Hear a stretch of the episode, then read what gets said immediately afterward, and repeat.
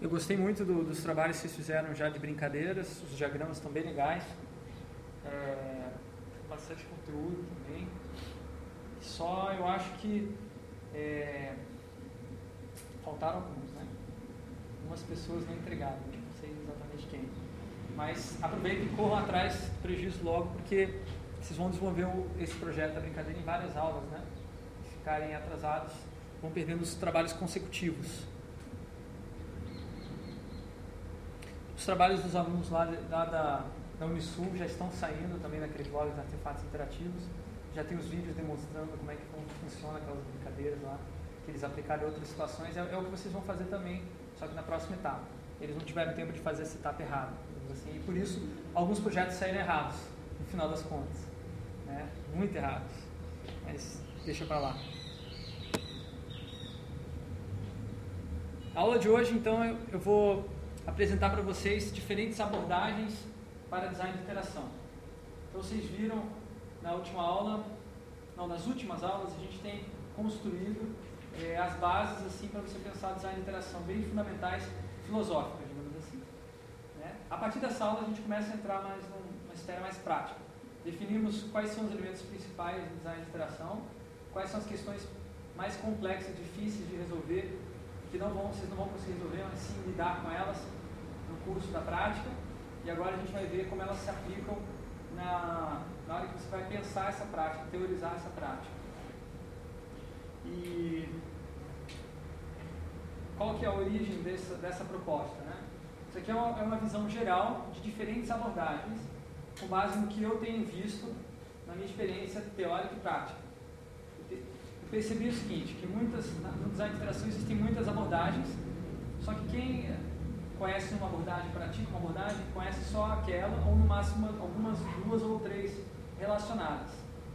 Dificilmente alguém consegue dar uma visão geral dessas diferentes abordagens para que a pessoa perceba que, olha, existe um outro jeito de fazer isso que você está fazendo.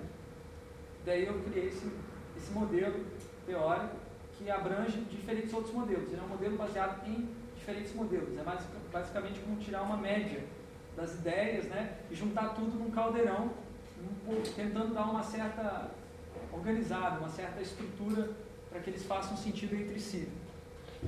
Vocês já leram o texto lá do Orkut Mudou Minha Vida? Leram? Então, aquele lá é uma aplicação inicial, básica daquele do modelo que eu vou apresentar para vocês, só que o modelo se tornou um pouco mais complexo. Hein? Durante a semana foi adicionando alguns outros elementos e outras abordagens que ainda não tinham sido contempladas.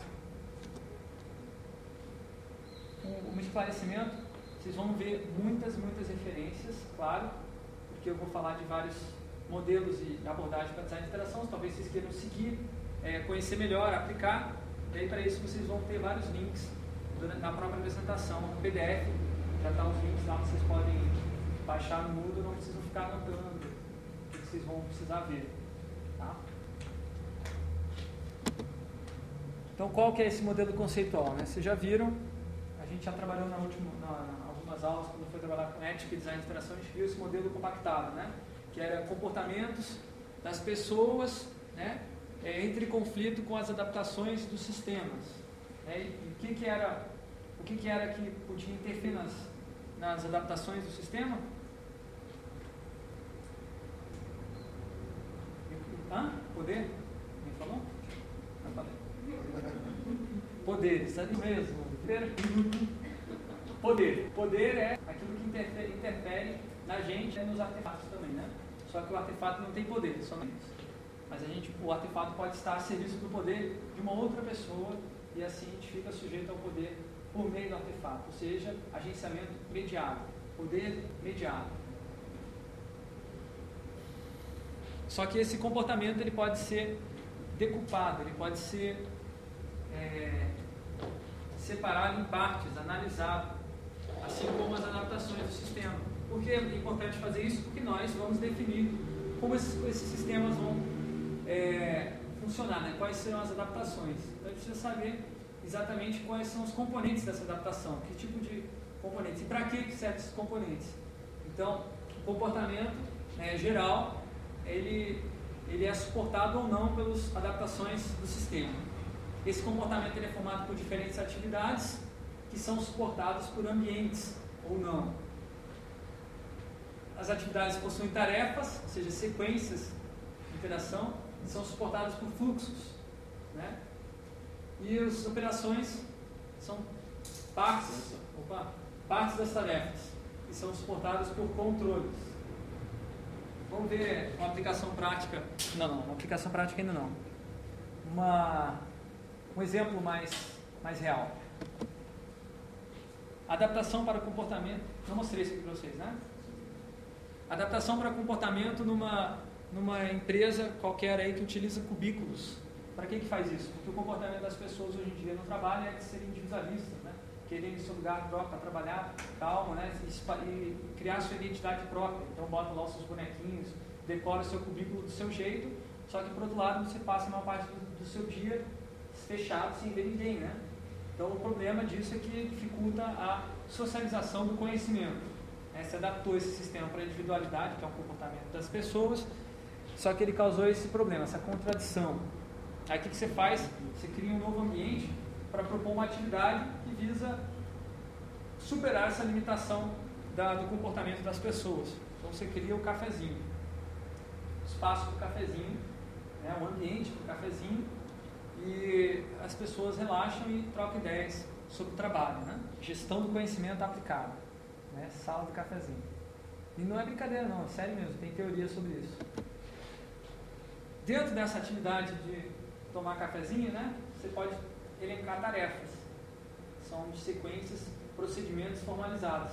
Para você fazer o café, tem uma sequência. Se você fizer ao contrário dessa sequência, não vai dar certo.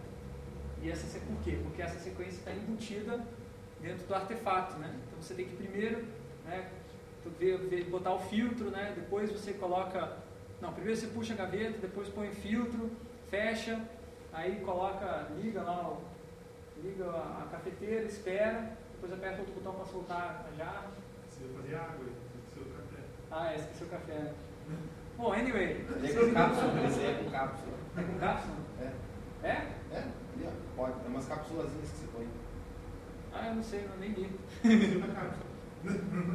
anyway, vocês estão percebendo a ideia, né? Agora, dentro dessa tarefa, você tem as operações específicas, né? Como, por exemplo, apertar o botão. Isso é uma operação, né? Fazer isso aqui é uma operação.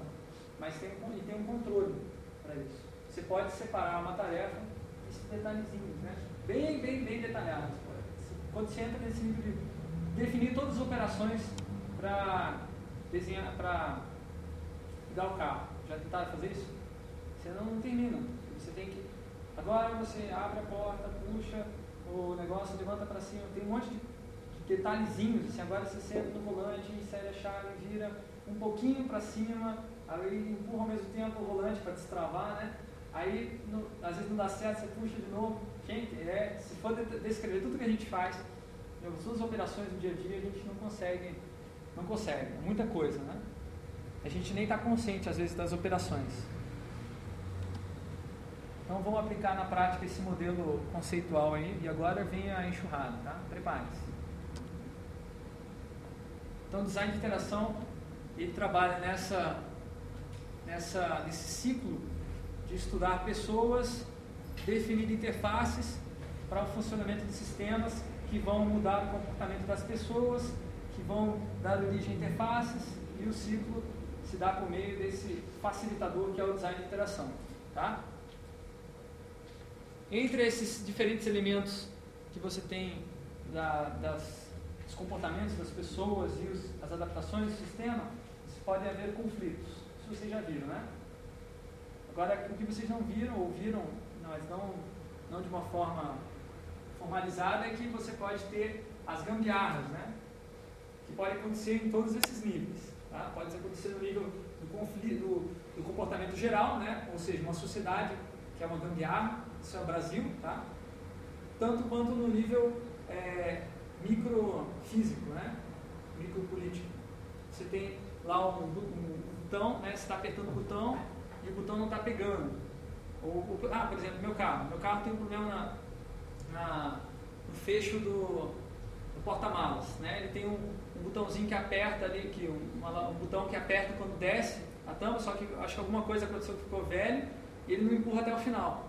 Aí o que, que eu fiz lá, foi, fui lá e botei uma, um pedaço de durex na ponta, assim, do botão para ele ficar um pouco mais, mais alto, a alavanca, e daí ele fecha inteiro. Então isso aqui é uma, uma gambiarra que eu fiz no nível do, do controle, né? Mudei o controle ali, nível da operação, mas eu podia ter feito uma gambiarra maior, por exemplo, na atividade de, de eu ir, é, por exemplo, ir até um lugar X, né? Essa é uma atividade corriqueira, aí eu escolho um atalho. O atalho é uma gambiarra, eu acho que é mais tarefa, tá? Você é um lugar, é uma tarefa. Você tem um objetivo, daí você traça a sequência de etapas, né? Virar para cá, para lá. A atividade seria uma coisa um pouco mais perene do que uma tarefa. Uma coisa mais, mais um sistema mais amplo. Tipo, eu dar aula para vocês, né?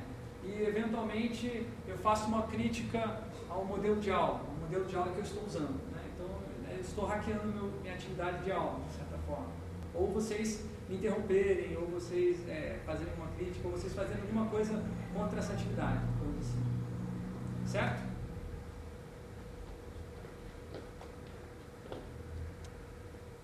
Agora o legal é que essas, essas diferentes, é, diferentes elementos dos sistemas e, dos, e do, das pessoas, eles são mediados por elementos que definem tanto um quanto o outro.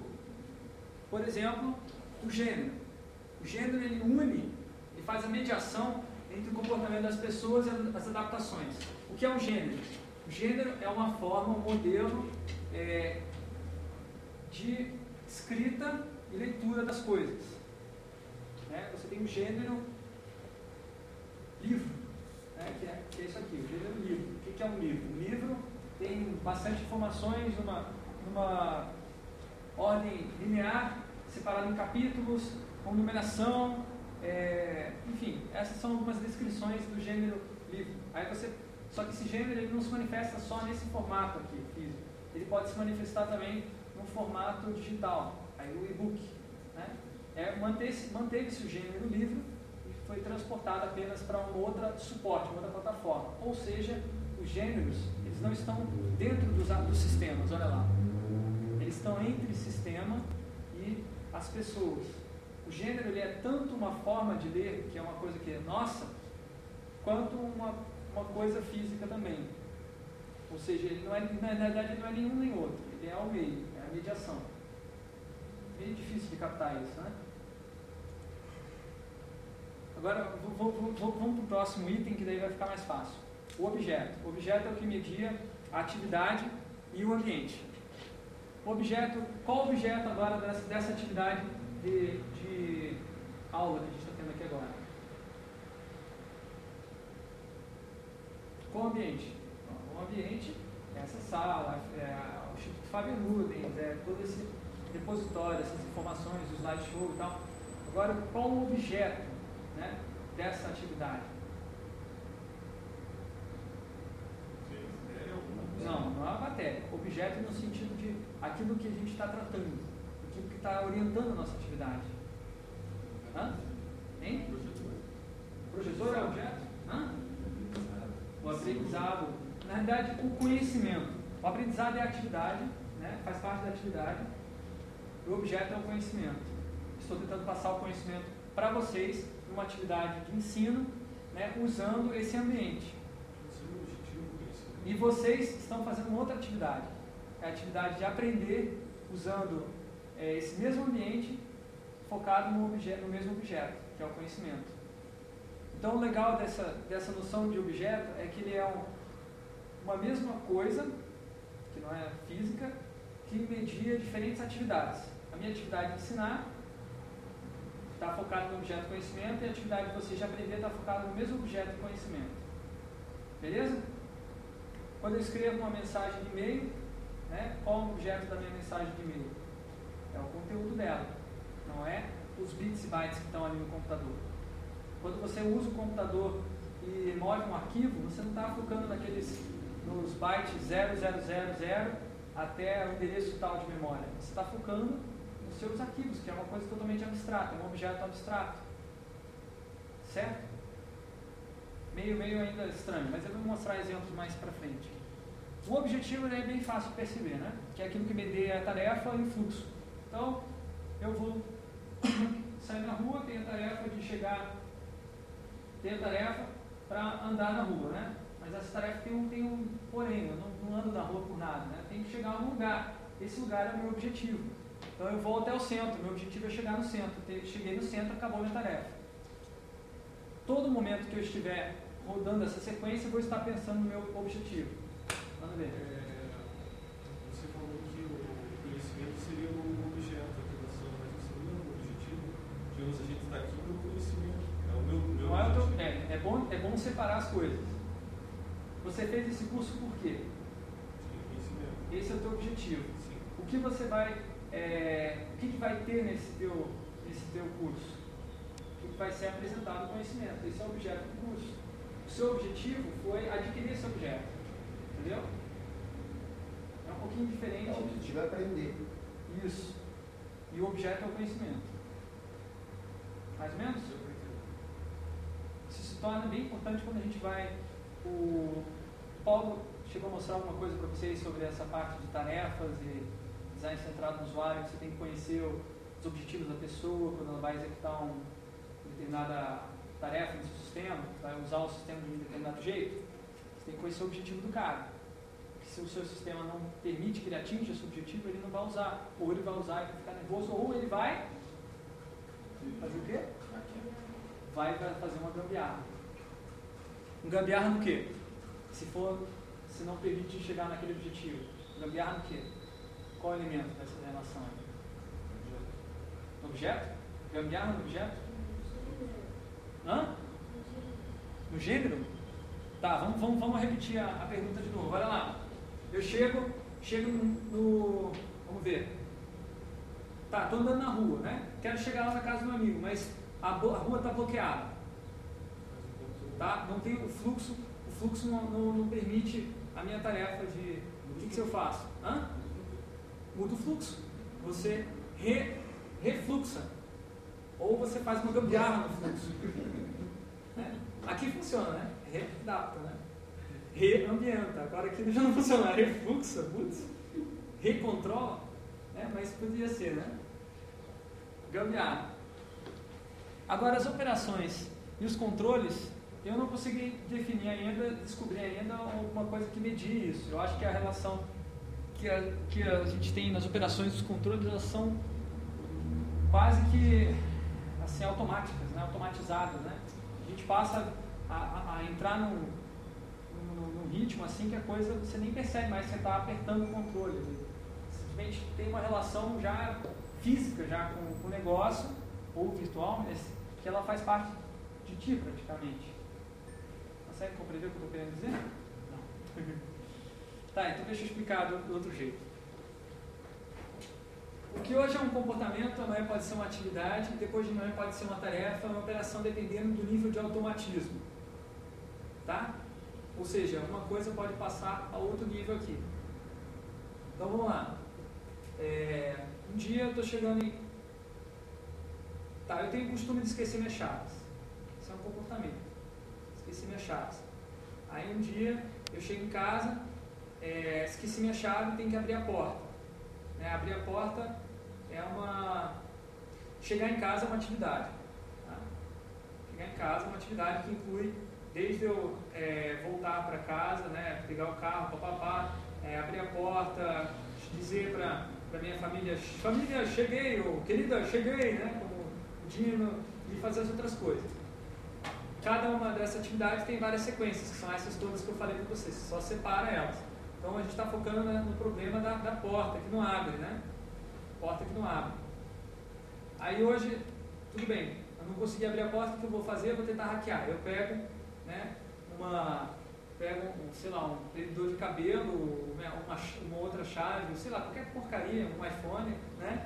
E tento, e tento hackear essa, hackear essa porta. Eu consigo né, hackear a porta, abre e entra, né?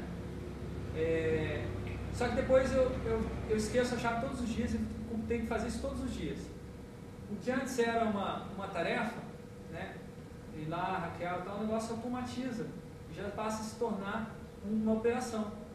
Eu nem penso, já tem tudo esquemado ali, já sei exatamente como vai reagir os controles da porta e a tarefa vira uma operação. Isso daí, vamos dizer, daí não, não entra no processo cíclico daí? Sim. Aí tipo, você tem operações estabelecidas, é, pode reclamar um comportamento. Exatamente, também pode acontecer o contrário. Por exemplo, quando as, uma determinada operação ela se torna um, um símbolo social, digamos assim. É, pensar alguma coisa, deixa eu olhar alguma coisa passando aqui na frente, que se torna um comportamento. Ó, o cara está andando de bicicleta, né? Então, uma vez uma pessoa né, foi andar de bicicleta né, na cidade e daí ela lidou com os controles e as operações para fazer o negócio. Tá? Automatizou, virou uma tarefa. Né? Tarefa de ir a um lugar é, com a bicicleta. Depois começou a vir em grupo, né? as pessoas começaram a participar ou é, é, fazer uma atividade que uma pessoa está no carro, outra está na bicicleta, as coisas se tornam mais social. Depois virou um comportamento geral, todo mundo nessa cidade agora está andando de bicicleta. É comum andar de bicicleta nessa cidade. Não é em Curitiba o caso, mas se fosse na Holanda, por exemplo, seria um exemplo. Estão captando? Mais ou menos? Vamos ver os exemplos para ficar mais, mais tangível. Toda a dinâmica de design de interação trabalha com essa, basicamente essas duas esferas. Pesquisar as pessoas e planejar os sistemas. Design de interação. Mas pode ser diferente também.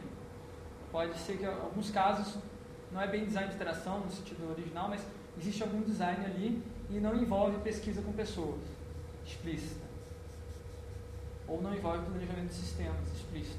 Mas ainda assim pode ser considerado design de interação. Aplicando esse modelo numa, numa descrição, vocês lembram que a gente viu modelos prescritivo, descritivo e normativo da teoria? Lembra disso? Prescritivo, o que, que era? Não, descritivo, qual que era? E o prescritivo? O que, que é prescrever? Determina função. Isso, diz, diz como deve ser. E normativo? Isso, ele extrai uma regra que pode ser usada em outras situações e não, não te diz exatamente como deve ser numa situação, toda situação, mas te diz, é, em geral, um princípio geral. Hum? Isso, uma regra genérica. Então vamos, vamos usar esse modelo para uma, uma situação específica. Vocês né, têm um comportamento, ou podem não ter, né, mas algumas pessoas têm um comportamento de estar tá, querer se atualizar constantemente é, no conhecimento profissional. Aí você tem atividades durante o dia que suportam esse comportamento teu, que se mantém esse teu comportamento. Que é, por exemplo, verificar as novidades no seu agregador de, de RSS. Quem não usa ainda, está na hora de usar. Um deles é o Bloglines, que eu gosto. O NetVibes, ou muitos outros. Eu peguei e usei o Bloglines como exemplo. Né? Dentro dessa atividade de acessar o meu, o meu agregador, eu tenho as seguintes tarefas. Acessar o, o o que constitui das seguintes ações ou operações. Né, eu, eu, mudei, antigamente usava o termo ação, agora estou usando operação, acho que fica mais explícito, que é uma coisa bem específica. Né? Então, digitar o URL, apertar a tecla Enter, pam, foi. Agora você já entrou numa outra tarefa, que é escolher o feed. Para escolher o feed, você vê a lista, rola com o mouse, escolhe o feed, pá, clica no feed. Depois você vai ler o texto. Você vai ler o texto usar a rolagem, somente isso. Será a única operação que você vai precisar fazer para ler. Compreenderam como é que funciona essa análise descritiva? Não tem segredo, né? Basicamente você ir decupando, cortando em pedacinhos tudo que a gente está fazendo, do genérico ao particular. Ou o contrário, você pode fazer o particular genérico também. Beleza? Depois tem o inverso, né? Se você pesquisa como que as pessoas fazem na descrição, você pode dizer como elas devem fazer através do sistema, que é análise prescritiva. Para suportar aquele comportamento ali e não ter conflitos, você tem que fazer isso aqui, ó. Você tem que ter um rastro de navegação dos links visitados e não visitados, porque o cara que está, isso é uma adaptação do sistema. O cara que está procurando se atualizar profissionalmente, ele quer ver coisas novas. Se você mostra uma coisa que não é nova, para ele não é bom isso, o comportamento dele. Então vai estar em conflito. Então você tem que mostrar visualmente o cara já viu aquilo. Então, o agregador de notícias, uma das principais funcionalidades dele é que você clica no link, você lê ele, ele a, a, na, na, sua contagem de links ele deduz um link, não um link lido. Mesma coisa que o e-mail, cliente de e-mail. Tá? Isso é bem importante. Só que você pode decupar mais isso, né? Isso acontece em qual ambiente? No ambiente web. Ambiente web, você já sabe que tem algumas características explícitas, que é mudança de cor de link, né? É um padrão, né? Então você usa essa mudança de cor de link para fazer essa diferenciação. Dentro desse ambiente web, você tem a, o fluxo de leitura do navegador, que é aquele que suporta a tarefa de ler, no navegador. Ele tem, para aquelas ações, aquelas operações, cada um tem um elemento. Por exemplo, quando você vai digitar o URL lá no endereço do navegador, você vai ter que ter um input box no sistema. Para você é, rolar a página, né, você vai ter que ter uma barra de rolagem. É, para você ter o, para você ter clicar no link e abrir o link, você tem clicar no feed, abrir o feed, você tem que ter um link para isso. Então aqui eu descrevo exatamente quais são os elementos que eu vou ter que ter no meu sistema para suportar aquele comportamento. O único problema desse sistema, parece lindo, né? Você falou, pô, agora você acabou de dizer que se você estudar e souber exatamente quais são os detalhes do comportamento do usuário, você pode fazer um sistema que se adequa perfeitamente àquele comportamento. Funciona? Funciona para uma pessoa só? Faço um sistema agora para mim, sozinho, hoje, eu, Frederico Van Amstel, e aí ponho lá o sistema e começo a usar. Eu vou ficar satisfeito o resto da vida? Por quê? Meu comportamento vai mudar. Meu comportamento nesse segundo é esse. Daqui a 10 segundos, pô, cai uma bomba nuclear aí, com certeza meu comportamento vai mudar imediatamente. Então, o que acontece? Modelo descritivo e prescritivo só não é suficiente. Saber como está a realidade hoje e como ela deve ser hoje é suficiente? Não é. O que, você tem que fazer? Agora vocês. O que, que tem que fazer? Se você não, não adianta você querer descrever a realidade, nem dizer como ela deve ser agora, o que, que adianta? Hã? Tentar extrair uma regra que sirva para hoje e sirva para amanhã. Para a maioria das pessoas. Não necessariamente para a maioria das pessoas, mas que funcione para um, fun, funcione para um, para um tempo maior, digamos assim, seja mais flexível, digamos assim. Isso é a tal da análise normativa. Aplicando a análise normativa, o que, que é? Tá, então, se eu não posso fazer, se eu não posso dizer como é e como deve ser agora, eu tenho que pensar como é que pode ser no futuro. Para pensar como pode ser no futuro, é, eu tenho que ter um método para você manter esse futuro. Método é um conjunto de regras, assim, uma outra forma de definir, né? Então, esse método vai me permitir dizer como eu devo encontrar uma situação, uma situação específica, trabalhar essa situação, extrair as regras e aplicar elas de forma que elas tenham flexibilidade. Existem vários métodos para isso. Então, para métodos de pesquisa, para pesquisar o comportamento, você tem as entrevistas. Todos esses, esses métodos estão linkados aqui na apresentação. As passa o mouse por cima, clica, vocês vão ver uma página na internet que descreve esse método. Para pesquisar o comportamento, você tem as entrevistas, tem a etnografia, que é o que, o, é o, que vocês vão ver muito com a Cláudia, mas que o Paulo está dando uma introdução básica.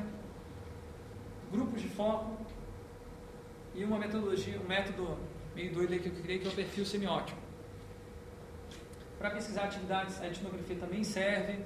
Tem outras coisas como observação participante, que é mais ou menos o que vocês estão fazendo também, se você participa, um pouco diferente. Para tarefas tem o card sorting, que é muito conhecido e o teste de usabilidade.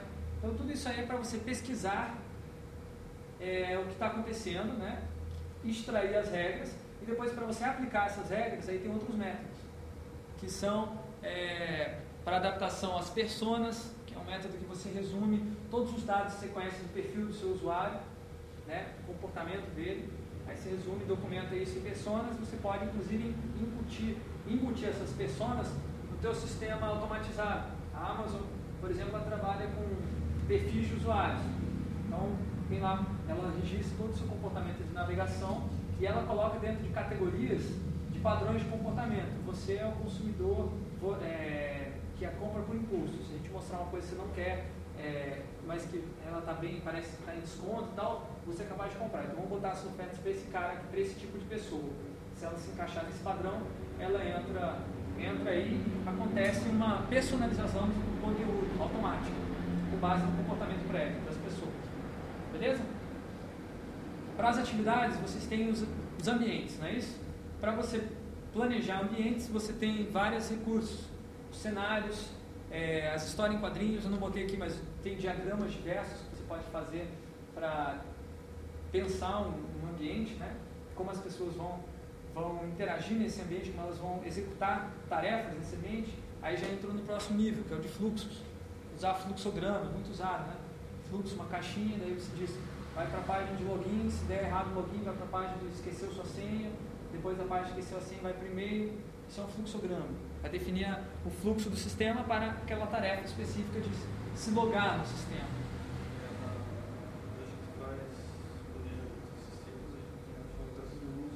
casos de uso. Basicamente a mesma coisa que a gente tem uma parte das usos que é totalmente descritiva. Assim. Entre, informa login, se o login errado, retorna para a tela, mostra mensagem de. É um fluxograma. Ah, não, mas peraí. Essa é uma. Não, isso não sei se é o nome é caso de uso, isso daí. Caso de uso. É, é um descritivo do caso de uso. O caso de uso tem essa parte também do ser isso, faça aquilo? Ou o caso de uso? Etapa, etapa 1. Tipo, você numera a etapa, dá prioridade, os atores e a, a, descritivo dele, ah, fazer o do sistema. Então, você coloca passo 1, usuário informa o ICE. É, passo 2, é, daí tipo 1.2, é, usuário submete o formulário. 2.1, sistema valida e-mail e senha. Se não validar, volta para o login e e-mail. Se validar, não sabia que faz isso verifica, verifica o usuário. Se daí, daí mais, mais uma sessão. Se o usuário existir, retorna na tela, mostra o usuário não inválido. Daí, se não, continua, continua o fluxo e termina. É, eu já tinha visto casos de uso, mas ele era no sentido bem genérico. Era assim, tem, o que, que, a pessoa pode fazer no sistema... A gente tem o desenho né, das ações dele e a gente descreve, descreve cada ação como vai ser. E com base nisso, a gente faz o diagrama de sequência. Ah, tá. Eu pensei que era, não é o diagrama de sequência, que você está falando agora? Não, base nesse do de fluxo, a gente usa fluxo, esse descritivo, tanto do fluxo, com base nele a gente faz o sequencial. Ah, entendi. Daí a gente tem lá, tipo, a gente coloca a interface e, e as, tem as classes ele está falando de um negócio chamado UML, que é um, um padrão de documentação de sistemas, né? que eu sugiro a todos aqueles que quiserem se comunicar bem com programadores, sugiro que aprendam, porque é mais fácil do que você explicar na de boca. É, assim. Apesar de ninguém possa usar e ter várias pessoas tentando provar que o UML é muito, muito bom. É, ele faz... para programadores trabalhar, trabalhar com UML. O programador não gosta porque ele é visual, né? ele, é, ele, ele é uma abstração visual, o programador não desenha, não gosta muito de desenhar. Não, eu estava tava lendo atrás, os próprios artigos, os próprios programadores, é mais fácil pegar o bloco e escrever os processos. É. Só que não eu, eu, eu, particularmente gosto de perder um tempo desenhando o sistema que eu sei, mas o próximo você vai pegar, como é que ele vai saber? É, documentação, né? Isso é importante, documentação. Essa é uma das formas, é o ML. E os designers têm outros modelos parecidos com o ML que a gente vai ver no decorrer do curso aí, que são inspirados no ML tentando focar mais na questão da interação da pessoa e não tanto na descrição do sistema, porque o ML é muito mais voltado para a descrição do sistema do que para a descrição da interação. E aí tem vários, vários é, recursos de outros, outras ferramentas, mas enfim, basicamente o ML ele vai, ele vai aqui, ó, foca nos fluxos e nos, e nos controles que a pessoa tem que ter. Na verdade, acho que é só fluxo o ML. Talvez um pouco de atividade também. Tem, tem os diagramas de atividades, que ele mostra todas as atividades, para onde ele pode ir, para onde ele pode Tem os atores, né? Os atores diferentes, por exemplo, o comprador, o vendedor é, e o mediador, né? Tem, Aí tem cada um faz uma coisa em determinado momento, né? Tem diagramas que pode fazer no IBM, mas o máximo que pode chegar é uma atividade, entendeu? Você, é. Dizer que ele pode fazer tipo, login, sair do sistema, continuar no sistema, atividade. É uma descrição, uma descrição bem, assim, digamos, é, concreta do sistema. Ele não, não trata de coisas muito mais abstratas como o ambiente, o ambiente geral, assim, não consegue chegar nesse, nesse, nesse, nesse nível assim, de descrição de um ambiente. Como é que se descreve um ambiente? É difícil descrever um ambiente e generalizar ele, né? Eu acho que os arquitetos são talvez os que têm mais know-how em descrever ambientes, né? Por isso a gente tem que dar uma olhada nas plantas baixas, os arquitetos, não só nas plantas baixas, mas no que eles usam de, de artefatos externos para explicar diagramas, eles usam conceitos é, que o design usa também de aquelas painéis de, painéis de semântico, tem um monte de foto, para explicar a sensação, a emoção que você quer passar com o ambiente. Então é, é bem complicado isso, mas o que eu quero que vocês entendam é essa diferença entre análise descritiva, descritiva e normativa. Sacaram? É o que a gente quer desenvolver no curso em vocês é essa habilidade de usar essa análise normativa em determinados projetos para saber escolher qual que é o melhor método para determinada situação para você obter um resultado específico.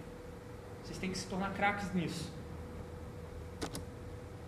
Então agora eu vou mostrar diferentes é, abordagens para o design de interação que focam numa dessas partes, dessas coisas que eu mostrei todas para vocês. Naquele esqueminha básico, você tem uma abordagem que foca só naquele, naquele ponto principal. É o que eu falei para vocês. Existem diferentes abordagens, uma delas, cada uma delas foca numa coisa, muitas vezes se perde essa noção no todo. Então, o design centrado no designer é aquele que o designer só pesquisa e planeja para si mesmo. Né? Aquilo que eu prefiro, que eu gosto mais, né? Então foca só nele mesmo. Pensa muito pouco no usuário e no sistema também. Muitas vezes o cara cria uma, uma coisa que é completamente inviável de ser implementada no sistema atual. Muitas vezes eu tenho que reclamar dos designs porque tipo, eles fazem assim, bom, tipo, podia ser melhor não, mas vai estragar o design e daí, tipo, ele tenta conhecer os argumentos dele, assim, eu, eu, tipo, faço só uma pergunta, isso vai ser para a experiência do usuário? O que, que você acha? Para você é bom, mas pega um usuário que vai fazer isso daí, vai ser bom ou não? Está doutrinando cara. É, eu não sei. Eu falei, então, vai, pelo menos faça melhor essa caixa vai conseguir estragar o design de lá. Eu, tipo, é, é, é muito difícil trabalhar com, com design nessa parte, assim, principalmente tipo, a preferência é, é pessoal dele, assim. É porque o cara, o cara acha que ele é um gênio. Começa, começa assim, ele acha que ele acha, sabe que é melhor para todas as outras pessoas. E aquilo que ele faz para ele deve ser para todas as outras pessoas, porque ele tem bom gosto. Né? O designer acha que tem bom gosto, é um cara bom. Só que isso acontece só com designer, não. Acontece com o programador também, pode generalizar. Eu chamo de designer aqui porque quando o cara está fazendo isso, ele está agindo como designer. Tá? Mesmo que ele seja um programador. A função dele oficial, se não ele está agindo, está no papel de designer. Então o cara foca nas preferências pessoais dele. Que não é uma coisa também inútil, né? Porque podia também não ter preferência nenhuma, não ter base nenhuma né, de design, que é o caso do design centrado em sistemas, que é o próximo. Já alguma coisa de centrar em algum ser humano, né? pelo menos você, né? Não é, não é sempre que dá errado, tá? Mas a maioria das vezes dá. A maioria das vezes o design centrado no design ele é ótimo para aquela pessoa que criou, mas é muito ruim para as outras. Eu mas, acho que o primeiro start é sempre o, a experiência própria, né? É. Depois lapidando.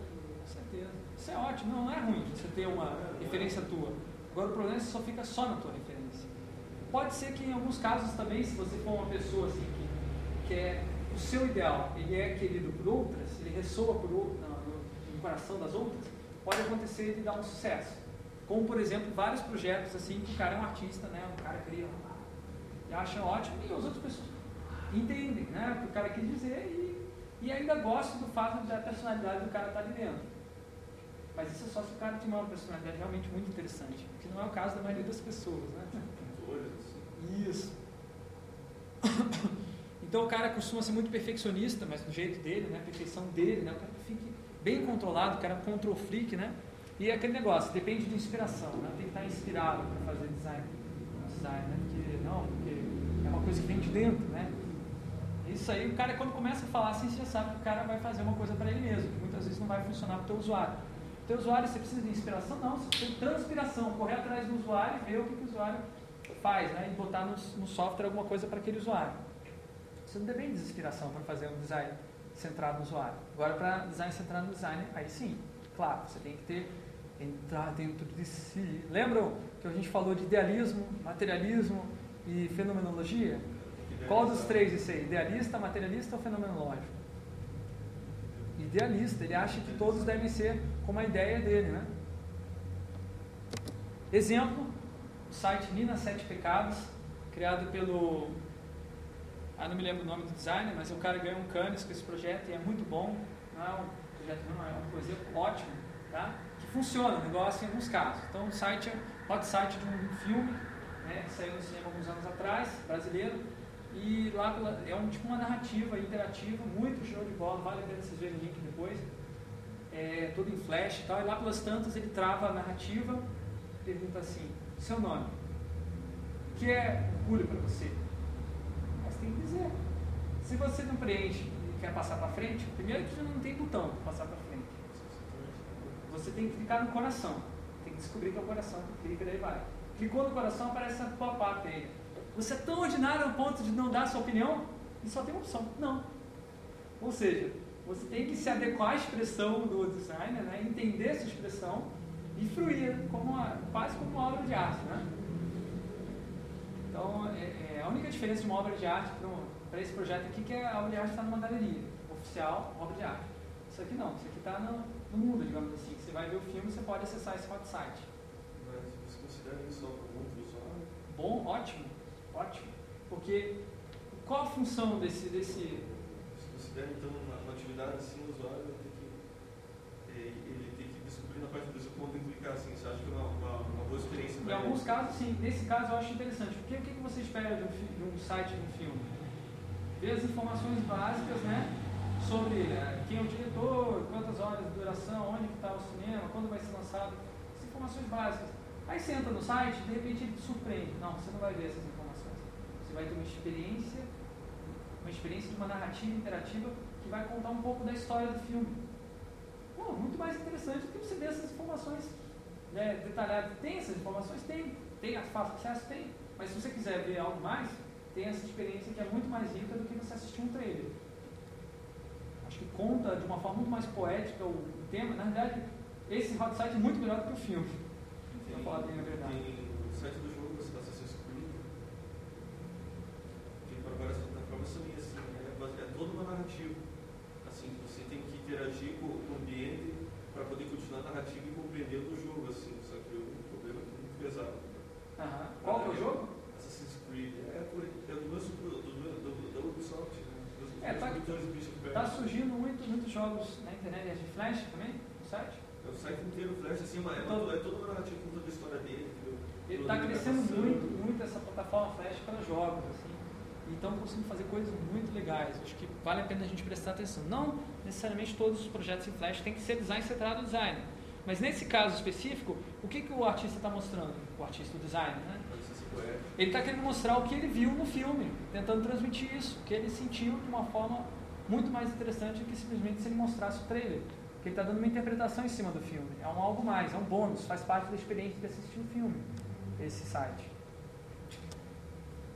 Agora existe, como eu falei, a outra ponta, né? quando o cara só foca no, no sistema.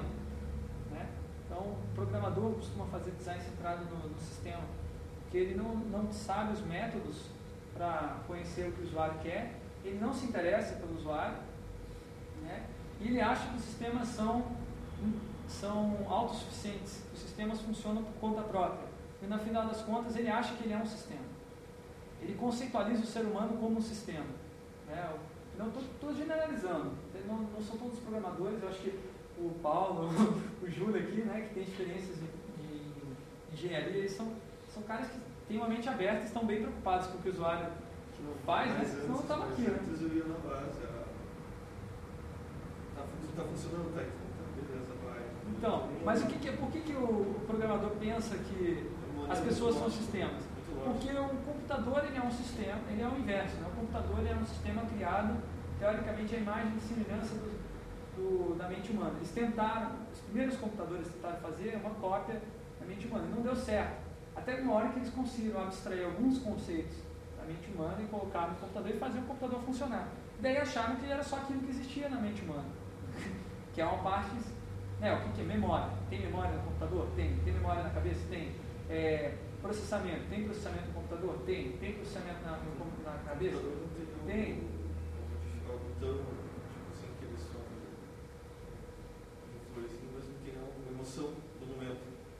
computador não tem emoção? É, emoção tem cientistas que já estão colocando. Para você, para você, mas é tudo baseado em um monte de sentimentos. Mas, mas a emoção também não é. Um lá que se abraçasse ele, o corpo estava rápido. Mas emoção, a emoção do nosso corpo também não é assim, de certa forma? Sim, mas digamos assim, o fato de você preencher um formulário depende muito do. Por exemplo, a interação tua com o sistema depende muito do jeito como você está, entendeu? Você, com esses fatores assim, emocionais que levam você a interagir numa boa experiência com uma má E se você coloca todos esses fatores dentro do computador, pode-se dizer que ele tem uma emoção? Ensinar isso para ele é muito difícil. É, mas é possível. É, estão tentando fazer, mas como eu disse, é, é, que são só procedimentos. É, o que eu tenho visto realmente que são coisas muito simples, assim, do tipo, ah, o cara fala que é uma emoção, você botar no robô o medo de cair. Aí você põe lá naquele robô aspirador, o cara diz que é um Donald Norman. Acelerômetro. Você já viu o Donald Norman, aquele livro do Design do Dia a Dia, né? Então, o último livro dele é Design das- do Futuro da... Design das Coisas do Futuro, tá? O último livro. Não está traduzido ainda. Antes desse tem o Design Emocional, que ele já começa a tratar da robótica, ele fala que você pode projetar uma emoção dentro, e botar dentro de um robô. Aí você programa o robô para quando chegar em, perto de um, um, um abismo, aspas, o robô fica com medo e vai para trás. Ele fala que isso é uma emoção. Uma Eu, eu não considero isso uma emoção nem aqui nem na China, né? Não, daí. Mas, Bom, pode ser que na China seja. Né? Talvez os chineses sejam um pouco mais duros que a gente. Inglaterra, tipo, uns pesquisadores lá da Inglaterra lá que levam assim, com, com emoções assim. Tinha- Mas esse, esse assunto emoção a gente vai, vai vendo uma aula só para isso ainda. Ele tinha um coraçãozinho lá que se não abraçasse ele ficava palpitando, aquela palpitação era sinal que ele queria abraço. Ele só se acalmasse, se fosse lá, abraçasse ele, acariciasse. É, mas será que ele estava sentindo a mesma coisa que a gente sente quando alguém está carinhoso? Não. Simplesmente é uma, uma superficial. Parece que está tendo emoção, né? Não tem, né? É como um ator de TV, né? Está chorando, né? Acho que ator já é mais complexo ainda. Mas enfim, vamos voltar aqui para o design centrado no sistema, né? Então o cara foca naquilo que funciona melhor para o sistema, aquilo que é melhor para o sistema. Design centrado no sistema maximiza a eficiência de funcionamento. Tudo aquilo que for é, complicar a vida do sistema, for prejudicar o sistema, corta. Ah, não, tem que botar mais um botão extra aqui para o usuário entender essa relação. Ah, não, mas vai gastar memória, vai dar trabalho para fazer, vai demorar mais, vai atrasar o projeto. Né? Vai ter que criar uma exceção. Por exemplo, o programador né, cria regras para o funcionamento do sistema. E aí chega uma situação em que tem que ter uma exceção. O usuário não vai entender aquilo ali. O que, o programador prefere fazer? A. É, reproduzir a regra e de- deixar que o usuário se vire com os, os erros que podem vir de interpretação. Ou B. É, criar uma, uma exceção na regra que facilite a vida do usuário para ele compreender ah, aquela situação. Claro que ele vai pela opção A? Que é aquela que prioriza o sistema. O usuário que se, se vire para perceber que ali é uma exceção. O sistema não vai dizer. Bom, muitas vezes também é demonstração de habilidade técnica, né? O cara faz o sistema só para mostrar que ele sabe fazer aquele sistema usando aquelas tecnologias e o usuário que se vire para dominar o funcionamento do sistema. Você pode detectar essa técnica muito facilmente quando o sistema apresenta muitos jargões técnicos. Né? Começa a aparecer muito, muitas palavras difíceis, normalmente é design centrado no sistema. Um exemplo aí é a CP Passageiros, que é o, um site de uma empresa aí de trens lá de Portu- Portugal. né? Então você digitar, você queria chegar num lugar, é, queria saber se tinha, se tinha é, a gente queria comprar, comprar um ticket, né? Para chegar de um lugar ao outro, aí digitava lá uma, um nome errado, né? Digitou um nome errado, que não tem na lista, Vila Franca de Xira, né? Mas eles chamam lá de é, Vila Franca de Xira com CH, ou qualquer coisa, digitou errado. O sistema responde assim, né? Não foi possível efetuar a operação desejada. Por favor, tente mais tarde. Por que, que você acha que o sistema responde assim? Ele quer uma exceção genérica. Exatamente, criou uma exceção genérica, criou uma mensagem de erro para todos os erros. O cara, o cara vai demorar uma cara para descobrir que ele escreveu com A mais o destino dele. Exatamente, é o que eu falei, o usuário que se vire para descobrir qual foi o erro, né? O sistema não vai dizer, não vai ajudar o cara. Mais legal que é do Portugal. Hã? Legal. Não, eu escolhi justamente por isso, Não né? precisava nem muito longe para ver os próprios sites e das, das viações são assim.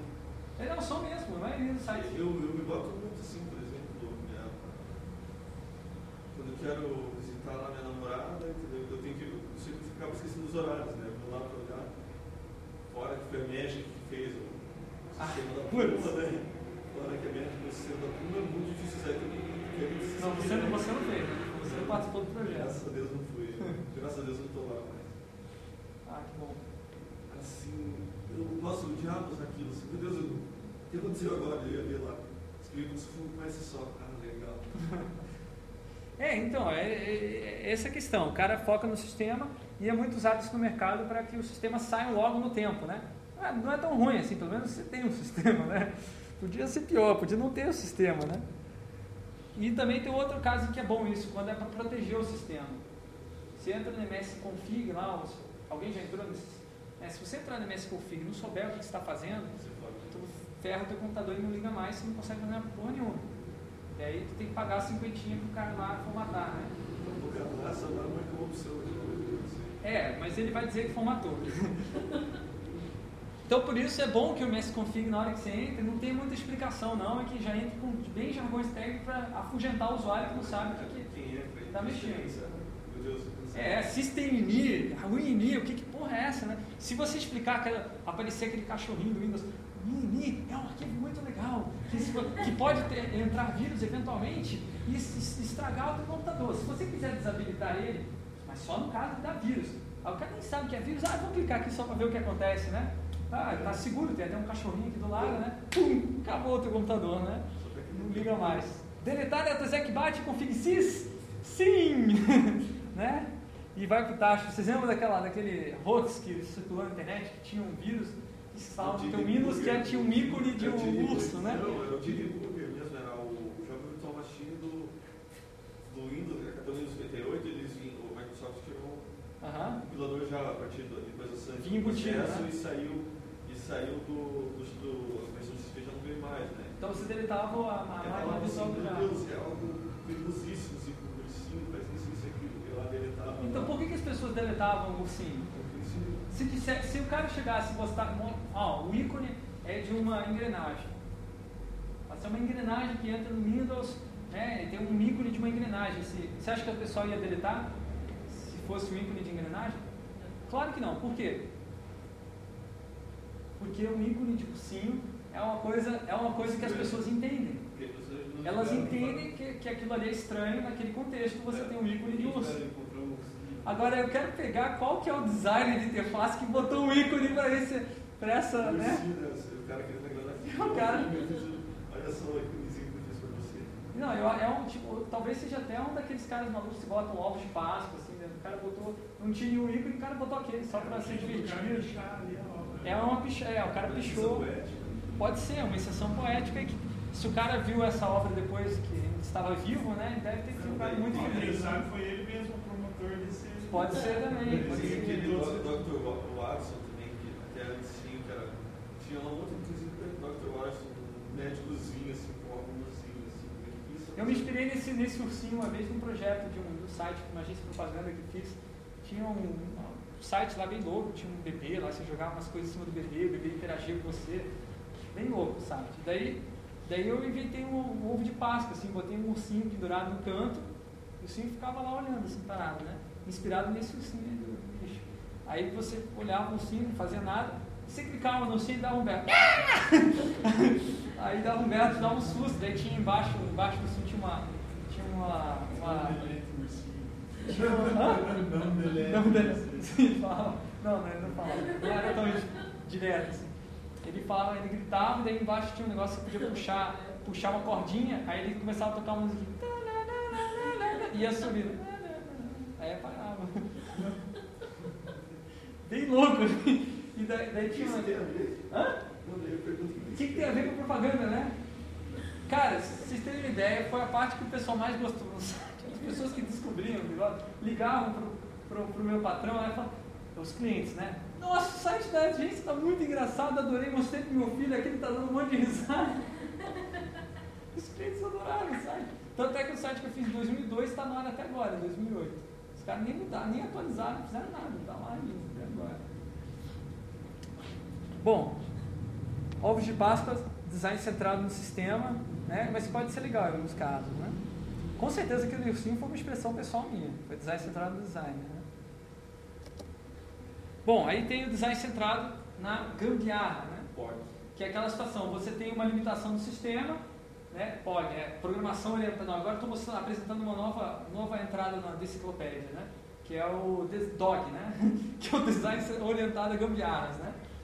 é, tem os mesmos princípios da programação orientada a gambiarras, né? mas que é mais focado nas questões de design, que é o seguinte, você tem uma, limitação do sistema, subverta o sistema e altere o, superficial dele, que você conseguir alterar para que ele funcione como você quer. No Brasil é chamado de o jeitinho brasileiro, né, de resolver as coisas, né? É, serve para superar uma limitação, um conflito.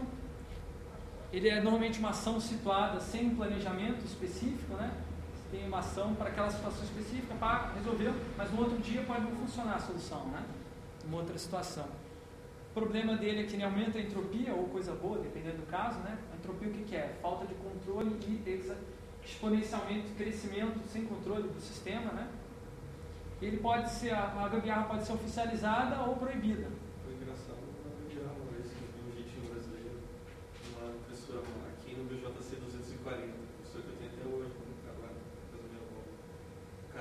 Assim, ah, seguinte, você pode usar um, uma mangueirinha do chuveiro para você fazer um formador de impressora. O cara usava todo o procedimento para você substituir, caso a engrenagem desse problema, com uma mangueirinha de chuveiro.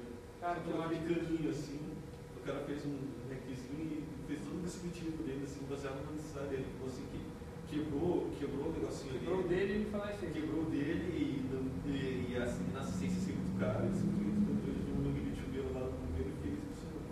Não, eu acho ótimo isso, mas se você tem muito disso num determinado sistema, o sistema você perde o controle, né? Daí o que, que a empresa faz? Ela começa a pesquisar essas gambiarras que estão sendo feitas no sistema dela e é, algumas delas ela soluciona, outras elas incorpora e oficializa e aí sai a versão 2.0 com as novas, mais novas gambiarras. Não, não falam assim, né? Mas muitas das inovações em software são gambiarras são feitos por uma outra pessoa e o cara vai lá e vê, pô, isso é legal, vou botar isso aí no, no software inteiro, oficializar. Né? O Google faz isso, incentiva os usuários a criar próprias extensões particulares. Agora, quem, quem faz mais isso são software livres. Projetos software livres são, na realidade, exemplo perfeito de design orientado a gambiarras. Software livre evolui assim, o cara vai lá, cria um software porque ele não tinha, não tinha o software, ou porque os softwares que tinha era podre, tinham problemas, ou porque ele é, achou legal copiar um software e fazer uma versão livre. Aí vem um outro e olha, putz, isso aqui tem, tá ruim essa parte. O cara vai lá, melhora o sistema, põe lá no. no aí envia para o autor, o autor oficializa a gambiarra, como nesse caso aqui, né, o Copit. Né, aqui dá, dá para ver nitidamente. Né? Então você tem o menu de configuração do Copit, que é, um, é, é MSN, é MSN livre. Aí nesse lá tem, tem uma opção, gambiarra para driver corrompido, driver de câmera, né? É, o que, que isso faz, né? Não explica. Por que, que não explica? Porque pra, ele, o cara fez para ele naquela situação específica. Ele não generalizou a gambiarra, é uma gambiarra para a situação específica dele. Ninguém mais vai entender a não ser ele, porque ele não está dentro da situação. Né? Ele vai distribuir para todo mundo.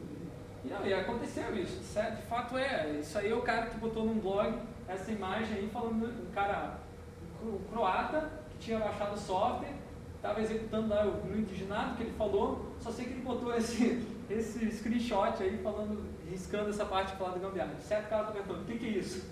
que porra é essa, né? É, então é bem, bem assim, ou o software livre é design centrado no sistema, ou ele é design centrado no designer, ou ele é design centrado na gambiarra. Design centrado no usuário é uma coisa que no software livre ainda está para começar, né? Ah, é, é centrado no usuário, mas o usuário ele. Ele mesmo, então ele centrado no design, não é no, no usuário.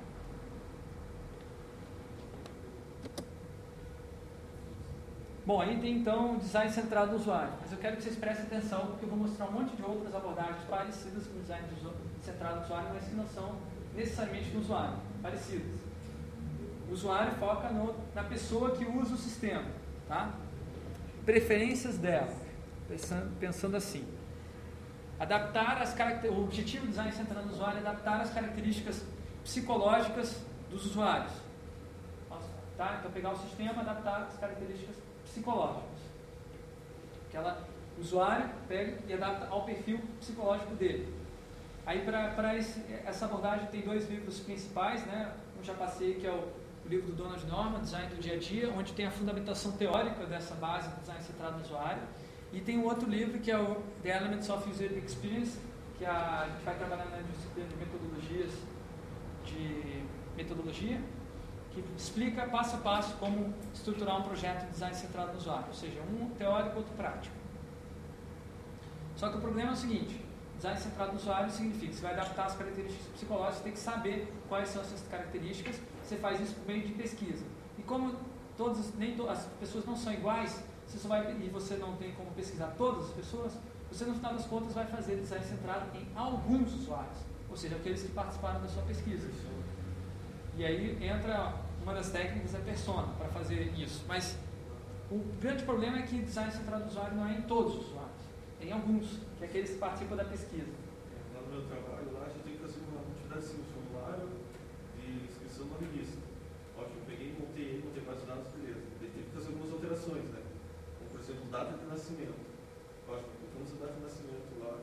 Daí, quando deu 100 registros, eu fui começar a puxar as estatísticas dele. dele. Por exemplo, eu descobri lá que dos 100, é, é, a faixa etária daquele grupo de 100 era 39 anos.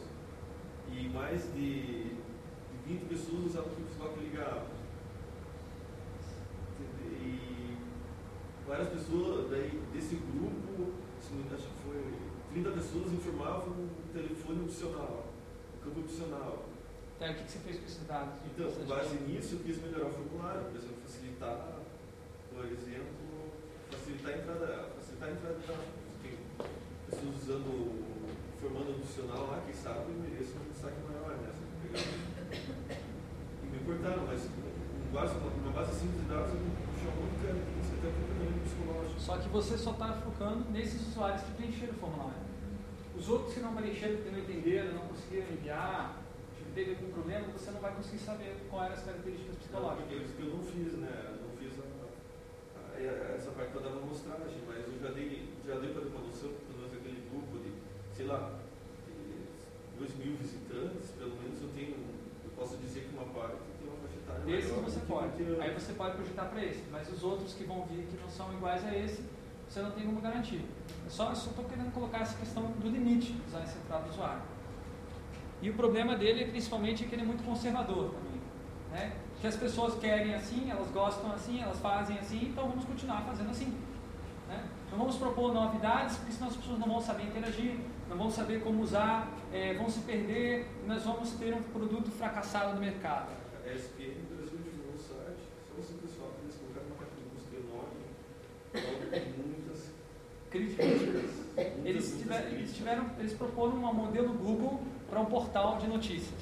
E daí o pessoal criticou muito o modelo para fazer busca. É bem louco, é bem louco. Eu gostei, gostei bastante. Eu gostei bastante desse mesmo Mas pessoal é uma outra filosofia, o, né? o- o pessoal mais é, aí caiu muito em cima que aquilo não era muito orientado para os usuários, assim. É aquela mesma ideia do, do, do, do laptop, mano. Laptop é para uma cultura de autonomia, de liberdade do cara, o cara que quer viajar para onde quer e tal. Isso é uma cultura externa, né? Então o que que fizeram? Foi a agência Click que fez, eu conheço até as pessoas que fizeram. SPM. a- esse site foi a agência Clique e foi algumas pessoas assim da, da cúpula da arquitetura da informação que elas passam um dia lendo esses livros aqui, ó. E esses livros aqui falam, tem que ser minimalista, tem que ser o mínimo possível de opções, é, tem que ser bem simples. Aí os caras vão lá aplicar isso aí genérico, né? E aí fazem, e os exemplos que eles usam, esses caras usam é Google, é Apple, daí eles querem fazer a mesma coisa com um portal popular de É, daí, notícias. né? daí um, um grande. Outra coisa que eles querem em cima é que é, é, o tamanho das fotos. Ah, mas Gigante, as né? fotos estão ocupando 1280 por, É, por 800, muito legal. é Nossa, ficou lindo, lindo, lindo. Isso, isso é ridículo para o usuário, não sei o que, mas pô, uma, uma revolução isso, eles estarem aproveitando o máximo da página, não ser uma foto enorme assim, é espaço é, mas pelo menos já, já é um diferencial. Já Não, eu achei, eu achei bem legal o projeto, mas ele é um projeto que quebra muitos padrões, né? Então as pessoas ficam assim, achando estranho. É, Agora- mim virou um design conceito, assim, é, Sim. é algo conceito, junto com a, com a BBC, assim, o site da BBC, Com considera certeza. Uma, uma boa entrada para pegar conceito.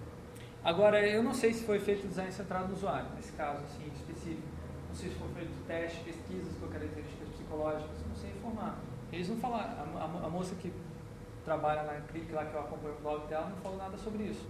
né? Mas pode ter sido feito, eu acredito que sim. Agora, um exemplo que eu tenho, que eu conheço bem é o usabilidoido, né? É, o jabazinho. Não, o redesign do- do- dessa versão que está no ar aí foi totalmente centrado no usuário. Fiz várias pesquisas no, no blog antes de, de começar, né? pesquisa de um formulário, questionário, depois o, o tal do perfil semiótico que foi inventado enquanto a gente fazia esse, esse layout, antes de fazer o layout, né? Para saber como é que, que cor que as pessoas preferiam, é, que formas que elas preferiam e tal. E daí, no final das contas, deu isso. Aí quando eu mostrei para os usuários, os outros que não tinham participado da pesquisa começaram a malhar. Tá uma porcaria, tá horrível, tá uma merda, não sei o que, xingaram. Aí eu falei, pô, que sacanagem, né? Porque nem todo mundo pôde participar da pesquisa, né? Por isso que eu falei, design centrado na preferência de alguns usuários. E outra coisa também, quando você vai fazer uma solução só para um monte de pessoas, você tem que tirar uma média, né? Fazer uma, uma coisa que seja igual para todo mundo. E o problema é que é igual para todo mundo, não é igual para cada uma das pessoas, não é o melhor para cada uma das pessoas. E aí elas detonam. Mas aí a gente fez algumas mudanças em função dessas críticas, né? O layout ficou um pouco mais comportado, né? Mais conservador. Lembra? que- Vocês, ó, esse layout aqui era bem ousado na mudança, na, nas combinação de cores, né? E esse aqui já não. Esse aqui já é bem, bem mais apagadinho. Mas foi esse aqui que os usuários, eh, pararam de reclamar. Os dois, os dois estilos. Ah, porque dá muito trabalho ficar mantendo. É meio chato. Às vezes eu tenho que fazer uma alteração no CSS, tenho que fazer nos dois. Não gosto. Eu já eu tinha isso na versão anterior. Não, eu sei, mas enfim. Não, é que na verdade eu, eu, eu também, também medi, medi a estatística de quem usava isso na versão anterior e vi que era uma porcentagem muito pequena de pessoas que usavam essa, essa personalização do layout. Você dá, você dá uma opção, você dá uma interação. pro- Tá, mas se a pessoa não vai usar, por que, que eu vou gastar meu tempo para fazer isso? Não vale a pena. Eu posso gastar meu tempo para escrever. Hã? Certo. Eu vou gastar meu tempo, eu posso escrever um outro artigo ao invés de fazer um negócio que ninguém vai usar, né? É, isso também é design centrado no usuário, é você também saber o que você não vai fazer, né? Não é só o que você vai fazer. Agora, é legal que depois, no final das contas, as pessoas gostaram desse layout, depois de seis meses de se acostumar, né? Aí o pessoal começou a mudar de ideia e eu fiz uma pesquisa extra deu um 60% de aprovação. Fiquei satisfeito. Bom, Existe daí uma outra, uma outra variante de design centrado no usuário, que é o design centrado no comportamento, que é parecido, mas não é a mesma coisa, tá? O comportamento, ele começa a entrar no que as pessoas realmente estão fazendo no dia a dia e começa a tocar nas atividades e no gênero e ainda mantendo um pouco de pé na, do perfil psicológico. Das abordagens é, é, assim, específicas é a mais abrangente que tem e é mais difícil também de fazer.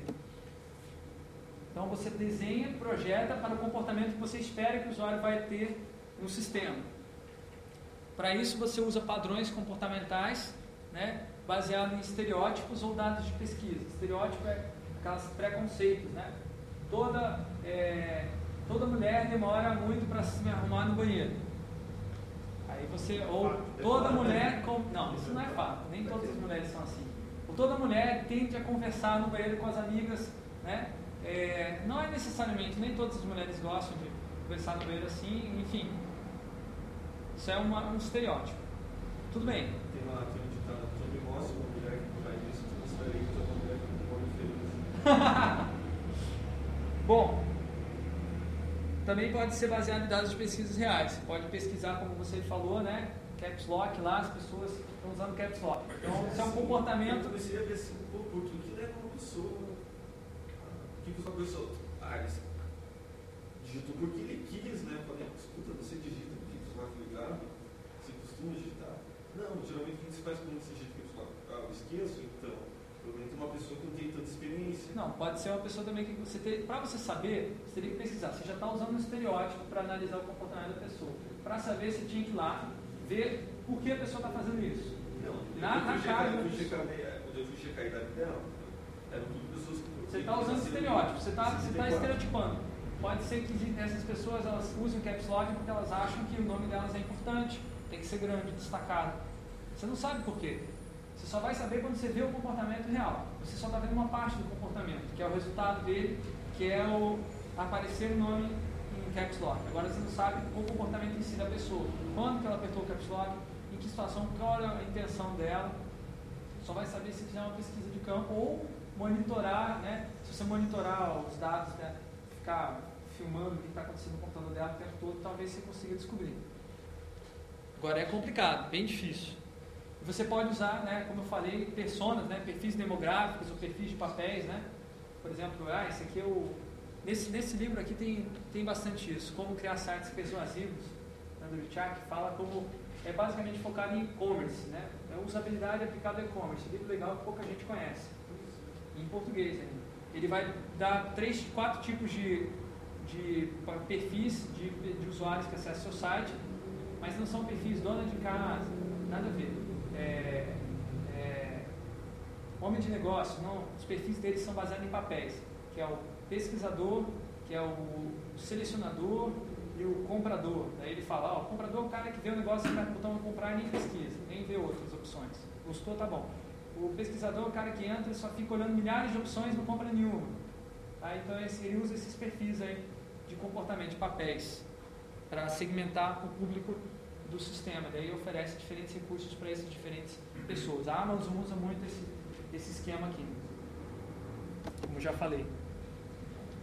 Um exemplo, aí saindo um pouco dos clássicos, né? A Universidade Federal do Rio Grande do Norte tem um site que tem regiões do site separadas para um determinado público. Então esse é design centrado no comportamento. É o que eu acho que essas pessoas vão precisar no site. Não é necessariamente que elas vão fazer, né? Isso é o que eu acho. E aí tem o portal do aluno, o portal do servidor, o portal do, do, do candidato aluno, né? Aí tem um problema, o cara que é servidor e é candidato aluno também. Né? O cara é técnico quer fazer vestibular para fazer uma faculdade. Onde que o cara vai? Uma ou na outra. Então as exceções no comportamento, no padrão de comportamento é que, é que são, não são bem atendidas nesse, design, nesse tipo de design. Elas acabam passando assim é, desapercebidas, né? Um exemplo, outro exemplo aqui mais, mais cabal, né, mais explícito, que é o caso do site da Zorba, que é totalmente orientado a, a mulheres. Né? Inclusive eles falam sempre assim, ele vai ficar legal nessa cueca. Né? Então é, é sempre assim. Nunca fala com os homens, ele fala com as mulheres. Então layout gráfico é todo assim, suavizado, essas bordas assim, arredondadas e tal. E aí detalhe, ele, ele, um dos produtos dele é uma exceção, né? que é uma cueca com cheio de, de detalhezinhos que é uma cueca feita para quê? Para você mostrar a cueca. Né? Então o que aconteceu? Existe uma prática, uma gambiarra feita no dia a dia que os homens começaram, os skatistas, né, começaram a andar com aquelas calças samba canção toda cheia de, de desenhinhos e tal, com a, com a calça baixa, né, para mostrar os desenhos. Ou às vezes antes talvez nem tinha um desenho, era só a cueca, mas mostrava a cueca, daí alguém começou a fazer cueca com desenho para mostrar. E aí os caras começaram a usar, então vai baixar mais dentro da cueca, daí as obras resolveu fazer uma, uma cueca com alguma coisa para mostrar, né? Só que tem um detalhe. Por que, que eu acho que é uma exceção aqui? E eu acho que não foi bem tratado essa exceção. Porque é, quem compra essa cueca eu acho que não é mulher não.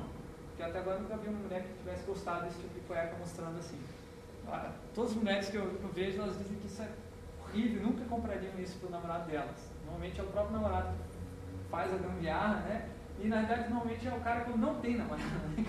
Fica andando e acha que mostrar cueca tem algum efeito é, atrativo, né? Sei lá, circo. Sei lá. Muito estranho. Mas o ponto é que essa página podia ser focada nesse outro perfil, né? Como eles acharam, eles basearam no estereótipo, né? Quem compra é mulher necessariamente. Então eles fizeram o site para mulher. Agora existe um meio termo, né? Nem sistema, nem é, comportamento do usuário, que é o design centrado no gênero, que também é muito, muito, muito feito.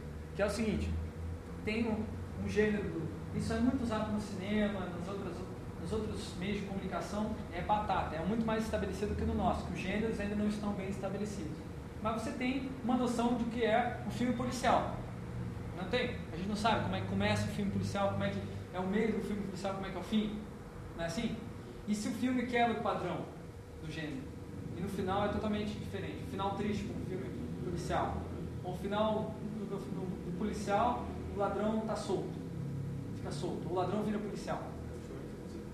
Está começando a acontecer porque o pessoal já está enjo, enjoou da, da, do gênero tradicional. Mas tinha uma época que era bem assim, todos os filmes eram iguaizinhos, né? Agora é o, neo, gênero neopolicial, né? Que agora, no, no, final das contas, o ladrão é que ele parece bonzinho, né? No final da história, inverte os papéis. Mas, enfim, é uma transformação do gênero. Mas existe o gênero. E a gente tem, tende agora a ter todos os filmes assim, né? É um outro gênero que se estabeleceu. Agora, para um site, tem o gênero de, de portal? Talvez seja o gênero mais estabelecido. Vai fazer um portal, você tem como fugir de botar três colunas? De botar colunas? Você pode fazer um portal sem colunas, com uma coluna só? Dá para fazer um portal assim? Dá? Dá, não, né? mas não quer dizer isso. Dá para você fazer um portal com uma caixa de busca enorme, gigante, que ocupa mais espaço, com fotos abertas gigantescas? É o que a SPN tentou fazer. Né? Quebrou o padrão, quebrou o gênero, né? tentou evoluir esse gênero, de certa forma. Se vai conseguir, a gente não sabe ainda.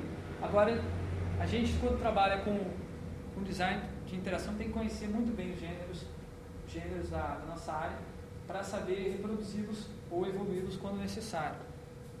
Agora, o gênero tem que notar que ele não é, é só uma, uma forma como o sistema funciona, mas também uma forma como as pessoas vão usar esse sistema. E isso tem, faz toda a diferença. Você pode projetar, se você percebe isso, você projeta uma cadeira, né? Ah, não, uma cadeira tem quatro pernas, né? Tem um assento, um apoio de costas, né? Aí você, esse é o gênero da cadeira. Aí você projeta uma igual, uma outra cadeira é igual, quatro reproduzindo direto. Agora, se você pensar que também tem uma forma de uso da cadeira, né? a forma de uso é a pessoa vem, né? Se agacha e senta. Opa, beleza. Tem uma forma de uso que é assim. Beleza, vou construir uma, uma cadeira com três bancos, isso não vai afetar a forma de uso. Três bancos não, três, três pés. Né? Três pés, não vai afetar a forma de uso ou vai afetar? Não sei. Não vai afetar a forma de uso. Vai se manter o assento? Beleza. Manteve-se o gênero. O gênero, na verdade, não é ter quatro, ter quatro pés. O gênero é ter uma forma de assento daquele jeito específico. Não é nem sistema, nem comportamento das pessoas. Está no meio. Sacaram? Meio abstrato isso aí, hein? Se quiserem ter exemplos completos, vejam esses livros aí. Ó.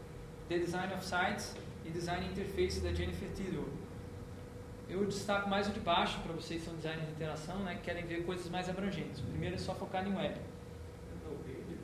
Eu chamo de a Bíblia do Web Design, esse primeiro aí. O que, que ele faz? O que, que ele fala? Ele vai mostrando vários padrões que se repetem na construção de sites. Caixa de busca, tem que ter uma, uma caixa de textos é, de um lado esquerdo e o botão de pesquisar do lado direito. Né? Isso é um padrão estabelecido. Google talvez seja o melhor exemplo, mas é reproduzido em outros sites. Se você inverte o botão buscar do outro lado, as pessoas não vão perceber que faz parte desse padrão, não vão saber como interagir, talvez. É, então é um gênero, de certa forma, né? Gênero de caixa de busca. É descritivo. Descritivo. Descri... Não, na verdade, nem descritivo nem prescritivo, é normativo. A gente viu isso na última aula, a gente mostrou alguns padrões. Ele é... Descritivo tem, tem, tem normativo? Descritivo, prescritivo seria o seguinte: seria aquele, aquele livro do Nielsen lá do homepage de usabilidade. Todas toda caixa de busca tem que ser com o botão do lado direito. Pá. Tem que ser, toda caixa de busca tem que ser assim. O normativo é o seguinte: quando você quiser fazer uma caixa de busca padrão, faça assim. Essa caixa aqui e essa aqui. Se você quiser o padrão, quebrar o padrão, existem algumas condições, algumas situações que isso é interessante. Aí você lista quais são as situações. O importante é que exista uma relação lógica entre a caixa de busca e o botão de ação. Isso é normatividade. Sacou?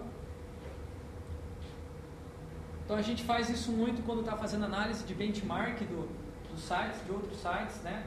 Olhando como faz os outros produtos para produzir um novo, diferente. A gente tem que tomar cuidado porque muitas vezes o que a gente produz é uma cópia, né? Plágio, né? Ou, ou alguma coisa apenas inspirada, né?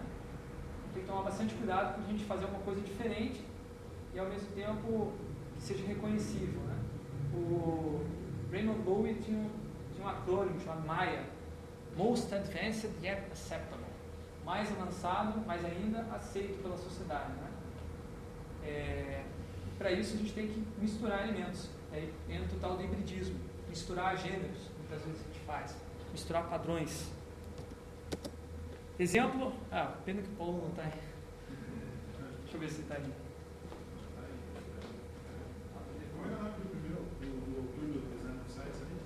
Deixa eu voltar. Não, eu, esses, link, esses, esses livros aqui são links, tá? Clicando você vai lá e vê. Mas são dois, são três autores aqui.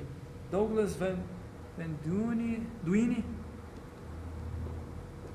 Ah, era, era de você que eu ia falar, Valério. O quê? Ah, Um é. exemplo de design centrado no gênero é o que o Paulo fez um exercício rápido adaptando essa interface desse software chamado Triplog. O Triplog, ele nem sabia direito o que, que era, né? Não, não entendi direito por causa Não entendeu o que, que era, mas, mas como é que você conseguiu reprojetar ela? Não, então, é esse, esse, eu entendi mais ou menos, assim, algumas coisas que eu entendi. Ele, ele é para alugar viagem. Então, por exemplo, eu trabalho numa empresa, vou viajar para Floripa, e daí eu faço log, ah, Curitiba, Floripa. Foi tantos quilômetros, foi motivo trabalho, fiz isso, isso e aquilo. Você vai logando as viagens que você faz, eu acho que não sei se para depois cobrar ou para. É bem isso, para cobrar depois da empresa. É. Ou se você faz um trabalho de caridade, mas você quer que pague no seu combustível, você usa esse aí. É o de iPhone, no carro. É, eu vi isso também. O que, que é isso? É uma transposição do gênero do telefone né, físico para um Não, outro se tivesse, suporte. se Né? tivesse o iPhone, eu nunca se aplicasse para deixar isso. Você já viu essa? Usar, arrastar. Mas olha só, o que, que o Paulo fez aqui? Ele pegou as convenções de interface do iPhone e aplicou naqueles controles que já existiam, né? Ele colocou a dos conformes, digamos assim, a Ah, interface. eu não mudei muito, só, só mudei o. A aparência para se, se manter, mas você mudou também a posição de alguns botões, é, algumas. Algumas questões para as posições padrões. É, né? o que eles falaram lá é que a primeira parte, onde você escolhe coisa e escreve ali, é uma, é uma, seria uma parte. A segunda, que é aquela que tem aquela rodinha ali, que eu coloquei os três botões, é quando você já tem o lugar que você vai. Por exemplo, o cara vai sempre no FedEx, que são 4,4 milhas. Então eles podem adicionar direto, ele não precisa colocar de volta uma nota. Aham, entendi. E daí embaixo, ali é que não dá pra ver direito, a parte de baixo é como se fosse um histórico de onde o cara já foi. Sim. Agora, o que você podia ter feito para ir além de uma design de interface, que a gente comentou, isso aqui é um design de interface, não é de interação. Ele mudou a interface do aplicativo. Seria você estudar os gêneros, como eles se manifestaram em diferentes sistemas, como as pessoas reagiram a eles ao longo do tempo. Desde a época em que as pessoas usavam calculador ou usavam só o papel e faziam uma conta de, de cálculo de gasolina no papel, né, no caderno, até quando começaram a usar calculadoras juntos e os softwares desktop que tem, né? Eu encontrei um software chamado Linguiz que faz uma coisa parecida que faz o Triplog, né? E observar e analisar como funcionam esses sistemas e como as pessoas usam. Aí seria uma leitura do gênero. Para você estudar um gênero, não basta você só estudar os artefatos em si ou os filmes. Para você estudar um filme, não basta só estudar o filme, o gênero, gênero policial. Se você não estudar também o que, que as pessoas, como elas reagem ao gênero, gênero policial, né? Se não- você vai para um filme policial e fica dando risada no filme. For no cinema você ficar dando risada quando aparece um monstrão, assim, terror, melhor, terror, um terror sério. Um terror sério, não estou falando de, de pânico, é, como é que é aquele nome? É, Aqueles, todo mundo em pânico, né? Eu tô falando do pânico verdadeiro, né? Pânico 1, pânico 2, né? Aí você chega lá, vai assistir um filme desse, né? Que é para ser um terror sério, para deixar as pessoas assustadas e você fica dando risada. Ah, tá, tá, tá, tá. O que que acontece no cinema se você fizer isso? Hã? O pessoal manda você calar a boca, joga, joga é, é, pipoca na tua cabeça. Por quê? Porque você está transgredindo a regra daquele, de leitura daquele gênero. Né? Então é bem importante a gente ler, a gente estudar essa, essas questões também, como as pessoas interagem, para compreender o gênero como um todo. Um livro que eu acho excelente, fabuloso e original por fazer isso, que é uma coisa que eu nunca tinha visto, esse livro, é o Tracing Genres Through Organizations. O cara vai analisar toda a história de um sistema de informações é, de acidentes rodoviários dentro de, um, de, uma, de várias instituições policiais lá nos Estados Unidos. E ele vai avaliar essa evolução do sistema desde os primeiros mainframes até os anos 90, e 90, como esses gêneros foram se transportando e mudando. O único problema é que no final das contas o cara não faz uma proposta de um novo sistema, né? Ele simplesmente está lendo e dando recursos para você ler outros, né, outras situações. Eu me baseio muito nas minhas análises nesse livro aqui, mas é, ele não me dá resposta, né? Quero ver se o novo livro desse autor é melhor nesse sentido. Ele é muito descritivo ou normativo. Agora, prescritivo não é, nem um pouco. Aí tem outra abordagem, você focar nas atividades, né? Aí você já começa a entrar mais no lado do sistema, começa a pensar um pouco mais no sistema. é, do que no comportamento, você pensava mais nos usuários. E você vê a atividade como um, um agora usando o sistema em outro, outro acepção do termo, como um sistema ecológico. Quer dizer o seguinte, a atividade é formada por pessoas, por regras, pela comunidade, que é pessoas que estão interagindo, pela divisão do artefato, pelos artefatos que ela usa, e você vê tudo isso integrado. Uma atividade não é só pessoas, também não é só sistemas, mas sim essa coisa mais integrada dessa ecologia de coisas que fazem parte da, da atividade. Compreenderam mais ou menos? Os usuários são obrigados a se adaptar às mudanças nesse sistema. Se muda o sistema, muda a atividade e as pessoas têm que se adaptar. Aonde? Ah, sim, eu vi. Não, mas. algumas, algumas atividades mudaram. Assim. Por exemplo, eu estava usando lixo, tinha umas atividades que eu testava. Assim, atividades? Elas não estão no de lixo. As atividades são coisas que você faz as socialmente. Ações, as ações. As operações? As operações. As tarefas. Entendeu? Você tinha atividade de, do que você fazia? Você subia o feed, né? Você queria Fazer o quê? Um feed, o marca, né? Você queria.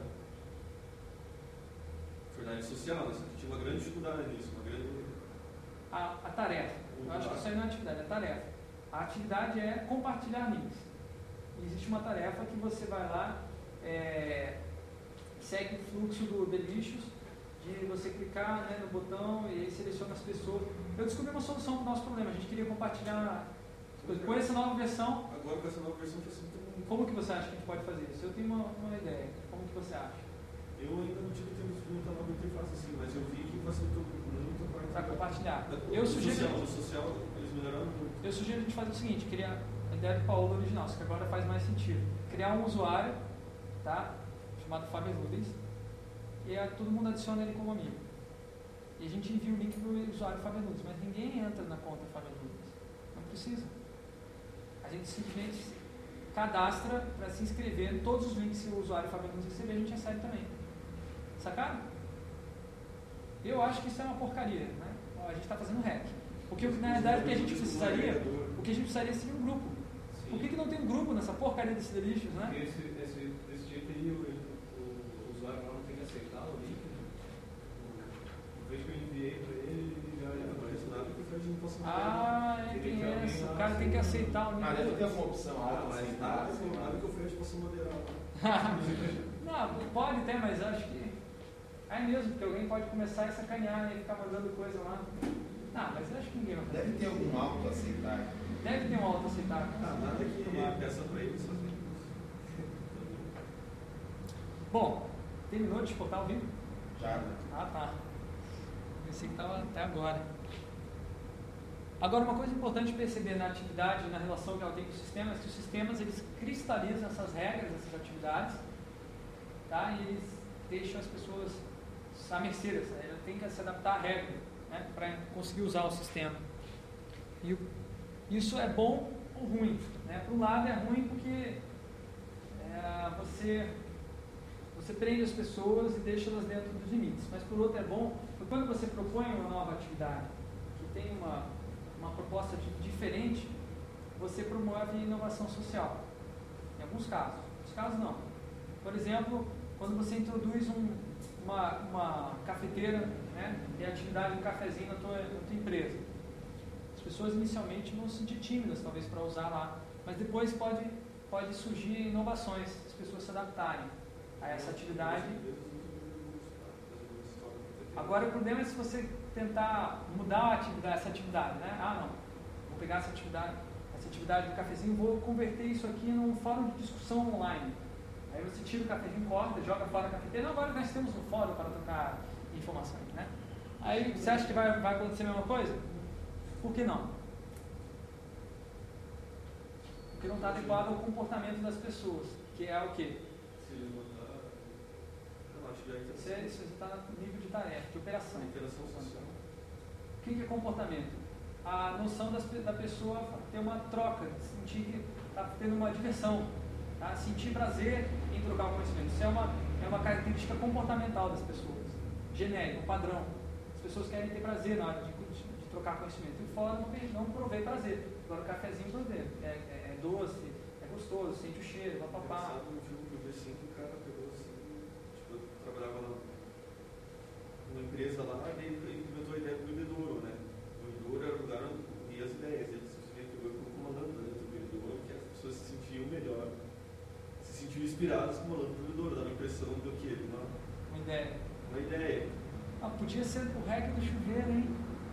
Ou o REC do chuveiro, no chuveiro não é um lugar onde o pessoal tem ideia. Podia ter uma lampadinha que assim, que assim, quando a pessoa tivesse muitas ondas cerebrais muito agitadas, assim, aí acendia uma lâmpada automaticamente. A ser. atividade do cara era aumentar as atividades. é, Só que aqui, né? Não, não precisa. Tem, tem, tem leitores de coisa que não precisa grudar na cabeça. Mas se bem que pode vir até pela água. A água não é con- condutora de eletricidade. Bem variação? É, isso. Tive uma boa ideia. Ah! Punição. Quando. Pode ser exatamente o contrário, né? Numa Mas, sociedade. Não, mas o né? é. O cara começa a pensar É, no do- chuveiro, manda ele desligar. Não dá pra dar choque. Pô, A gente tem que começar a documentar essas O ideias o mirabolantes. da hein? galáxia tem já uma. Ah, você tá documentando, você tá gravando. Ah, chuveiro das galáxias? É, do mochileiro. Sabe? Ah, é assim? É, é, não, ele não, não de, de ser, mas é, eles não dá ideia, assim. Eles chegam num planeta onde eles não podem ter ideias, assim, porque é total, a sociedade é totalmente atrofiada para. É, vocês. não, não lembro o nome do- dos, dos caras. Eu sei que os caras não podem. Os caras não podem ter ideia. Eles são totalmente atrofiados à burocracia, assim. Aham. Que é uma crítica à sociedade Ah, britânica, né? É, daí eles, é, daí eles, eles, eles saem, eles saem assim, de repente começam a levar tapas, assim, sem saber por quê. Porque que cada ideia que eles têm, o, o, o planeta reage, assim, e dá um tapa neles, assim. Eles vão levando tapa até chegar assim. Aí depois eles ficam sem ideias. Não, não, eles não se atrofiam, mas é. Mas é, é, é eles chegam num lugar lá, mas eu não. não mas eu identifiquei. É que nem numa uma reunião, né? Assim, Que nem numa reunião você está estagiário, né? Você está entrando numa, numa empresa, você está lá uma semana e de repente tem uma reunião de negócio, alguém pede para você anotar né, o que está sendo dito, aí tu vai lá anotar, papapá, papapá, de repente você levanta assim, todo mundo falando com calor da discussão, uma solução que ninguém consegue resolver. Posso dar uma ideia? Aí todo mundo assim, pra você assim, aquela cara de que vai te comer vivo, né? É a mesma coisa, né? Como você pode dar ideia? Você não é capacitado, você acabou de entrar na empresa, né? Né? E aí já corta, já o cara pode até falar uma ideia ótima, mas o preconceito é demais, né? E já corta, já cessei, o cara só vai ter boas ideias daqui a uns oito meses, quando ele, começa, ele conseguir superar o trauma. Né? Abraço. Exemplo de design centrado na atividade é o Flirtomatic, que é um site de, de flerte, né? de trocar, de paquera, né? E que você tem que se adaptar ao- à atividade de flertar. Se você não se adaptar, você não, não, vai se sentir bem nesse sistema. Começa já que você tem que ter uma, tem que ter uma, você tem que ter um, um avatar, né? E o avatar, todos eles têm um duplo sentido, né? Urso panda, é, é, é, touro, touro doido, golfinho. Daí os acessórios é o que é mais engraçado, né? Tem que ter três acessórios: ovo frito, chicote, é, pirulito e até vibrador tem ele no meio. Então é, se você não entrar na brincadeira, né, você não vai, não vai se, se adaptar. O que eu vou querer que vocês façam, né, para a semana que vem é design centrado na atividade. Mas eu ainda não expliquei para vocês muito como fazer isso, tá? Só estou dando uma introdução bem básica agora. Mas o que vocês vão fazer nessa transposição da brincadeira para o Orkut, o social, é justamente isso. É um design centrado na atividade. Você vai pegar a atividade da brincadeira, vai transpor para o Orkut e as pessoas vão ter que se adaptar àquela brincadeira. Por isso você vai fazer uma transposição é, ipsis literis. Depois, mais para frente, na próxima aula, eu vou explicar design centrado na atividade em detalhes, porque é a abordagem que eu, que eu mais tenho experiência, que eu acho que é mais inovadora, mais interessante para o design de interação, e a qual é, também me, deu, me permitiu ter essa visão geral. As outras abordagens elas são muito específicas. Por exemplo, design centrado no usuário foca só em características psicológicas, na maioria das vezes. O livro do Norman só fala disso. Ele não te dá essa visão geral, que tem o psicológico, tem o biológico, tem o social. Isso aí a teoria da atividade vê, ela vê desse, desse ponto de vista mais abrangente. Por isso, essa teoria toda que eu estou mostrando para vocês, ela está baseada nesse, nessa abordagem aqui. Aí você fala, ah, então tudo que está mostrando é design centrado na atividade? Não. Tudo que eu estou mostrando é o que o design centrado na atividade diz sobre os outros, as outras formas de design. Portanto, muitas outras formas de design não vão concordar com o que eu estou dizendo. Certo? Bom, continuando o Fitomatic, só queria mostrar esses dois é, layouts que eles mostram que quando você entra no sistema e vai participar dessa atividade, tudo dentro do sistema gira em torno daquela atividade de encontrar, um, encontrar uma pessoa, né? Você vai encontrar uma pessoa, só vai aparecer as opções de encontrar uma pessoa. Me encontre automaticamente pelas minhas preferências. É, encontre na sorte alguém. As pessoas que hoje estão é, bem cotadas, digamos assim, os bons partidos. Então, tudo, tudo relacionado a isso, nada mais. Outras atividades não estão nessa região, tá? estão separadas. E aí tem uma coisa bem parecida que é o design centrado no objeto, tá? Entre o design centrado na atividade, né? Design centrado no sistema. Design centrado no objeto é aquele que foca naquele objeto social do compartilhamento da atividade. Diferente, pode ser de diferentes atividades também. Já explicou, já explicou isso no começo da aula, né? Então, o objeto pode ter o mesmo, pode ter diferentes significados e diferentes funções só que isso não significa que o objeto é completamente flexível. Você deve ter visto nas últimas aulas que o objeto tem uma certa influência sobre o que a gente pode fazer, né? Não pode pegar, como aquele exemplo clássico, né? Não pode pegar o, o, o, o muro ali do, do, prédio ao lado e usar como palito de dente, né? Porque ele tem uma certa resistência material. E mesmo um software que não tem resistência material, ele tem alguma resistência lógica a certas atividades e ele vai te dizer que seu programa executou uma operação legal se fizer um hack muito safado, né? Agora, o que eu acho legal é que você está sempre tentando, no design centrado do objeto, puxar o objeto para o teu lado, né, da forma que mais te interessa. Então, você cria um objeto flexível o suficiente para que as pessoas possam puxar para o seu lado e usar em diferentes situações. Mas não sem desconsiderar a sua resistência, né, que sempre vai haver. Aquilo que você fez comigo, por exemplo, foi centrado no objeto. Qual? Aquilo que você fez comigo lá no stream. No stream? Você pegou o objeto não, objeto não é, não é o físico. Objeto não é o físico. O objeto é aquilo para qual a minha atividade está orientada. Tá? Então, naquele caso, a minha atividade qual que é? Hackearam, hackearam o, criar alguma coisa comigo. Essa era a minha atividade naquele momento. Então, o objeto da minha atividade naquela situação era o hack. Né? Então, eu queria fazer um hack. Pode-se dizer que foi design centrado no objeto, mas como o hack sendo objeto, não o i. Tá? estava tentando demonstrar um conceito. E existem orientações para trabalhar com design centrado no objeto, embora seja uma das abordagens menos conhecidas. Que é o seguinte, primeiro eles definem qual objeto que vai ser compartilhado entre as pessoas e quais serão os verbos de ação sobre esse objeto. Então, qual que é o objeto do Delicious? Hã? Os links, né, os bookmarks. Quais são os verbos? O que você pode fazer com os Vai falando alguns aí. O que você pode fazer com o link? Cadastrar, adicionar uma tag. O que mais? Hã? Compartilhar. E você vai linkando tudo que você pode fazer com o link. Vamos pensar outro. É, foto. É, pense no Flickr. Flickr, qual objeto do Flickr? Foto.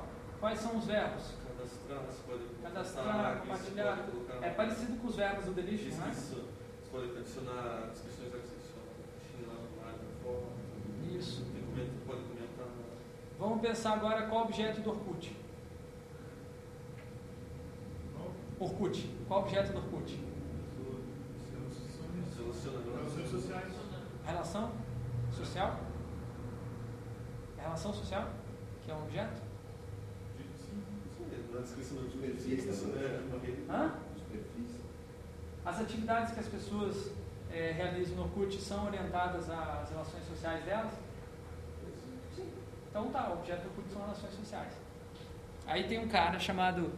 Mas antes de falar desse cara, esse livro, muito importante, tá? É, eu indiquei para o Paulo, não sei se ele está trabalhando com vocês, acho que não, mas que é um livro muito conceitual, escrito por um, um escritor de ficção científica que começou a estudar o, o designers né, e o principalmente design de interação, e o cara escreveu esse livro fantástico. Já viu? Já. Nossa, livro li, mas eu, eu super bem diagramado. Bruce Sterling.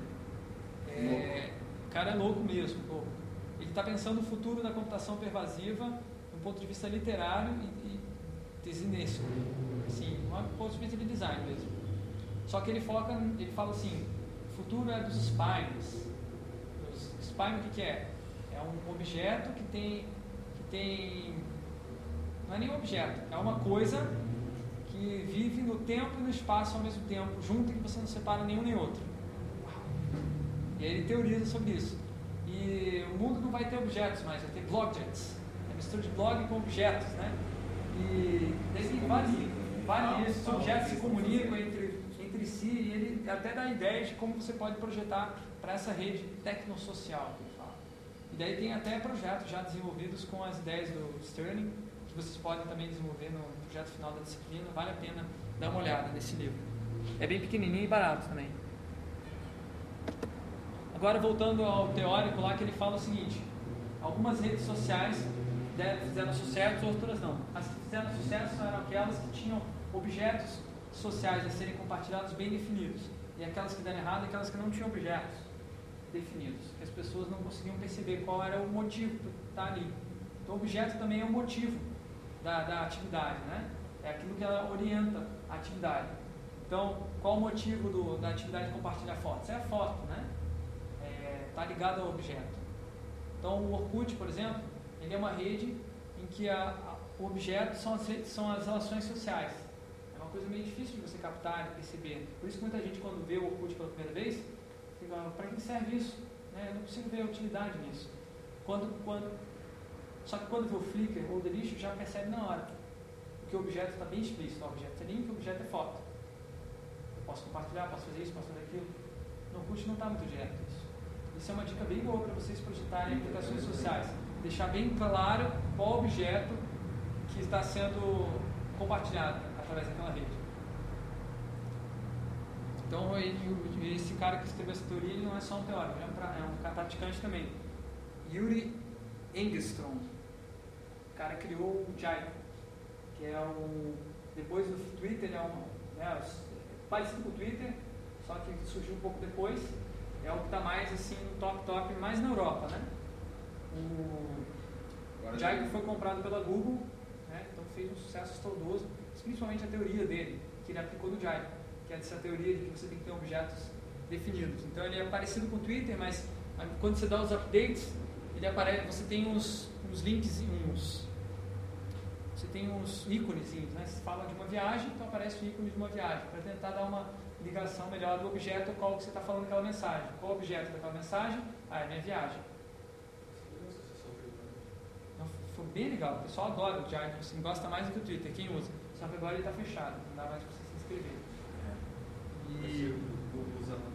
E ele tem mais coisas que o Twitter também. Você pode agregar, tipo assim, tudo que você faz. Novas fotos do Flickr, é, novos seus feeds no seu blog, você põe tudo lá no, no que vai entrando, é tipo um agregador geral, assim, de... Até para botar os teus twitters, eu acho. Dá, dá. E o pessoal faz muito isso. Ele é mais genérico do que o Twitter. Você tem uma conta lá? Não, não sei. Se tiver, me passa um convite. Agora, um outro projeto ainda mais é, bem definido, esse design centrado no objeto, é o Forning Three Places, que foi uma foi a segunda foi um segundo projeto de uma empresa que fez o Forning Three things. Que eu falo three things era é, o que vocês. coisas que estou fazendo agora. Ah, estou fazendo 43 coisas agora. Daí vai dizendo todas as coisas. Aí quem está fazendo, fazendo, escrevendo um romance, pode ver outras pessoas que estão escrevendo um romance ao mesmo, no mesmo dia. Né? É parecido com o Twitter, só que ele é um, é um pouco mais estruturado que o Twitter. Eu gostei muito mais do Twitter.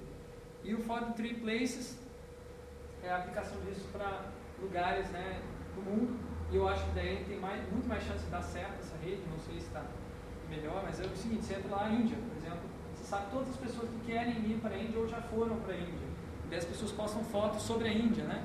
Olha lá, tem dois botões na tag Índia, né? Eu posso, eu quero ir lá, eu já estive lá. Já um terceiro botão, tipo, eu recomendo. Hã? Um terceiro botão, eu recomendo. É, se você digitar eu já estive lá, aí você pode dar a sua, a sua contribuição, né? Eu recomendo, eu gostei, não, mas eu gostei. Quem sabe, mas quem sabe, tipo, baseado no conteúdo de outra pessoa, tá ela recomenda. Não porque ele não foi, mas digamos que uma pessoa foi e falou pra ele, ó, eu fui. Então você automaticamente pode recomendar, ó, a pessoa foi, então. É, pode, pode. Mas quem é essa pessoa, né? Esse é o problema.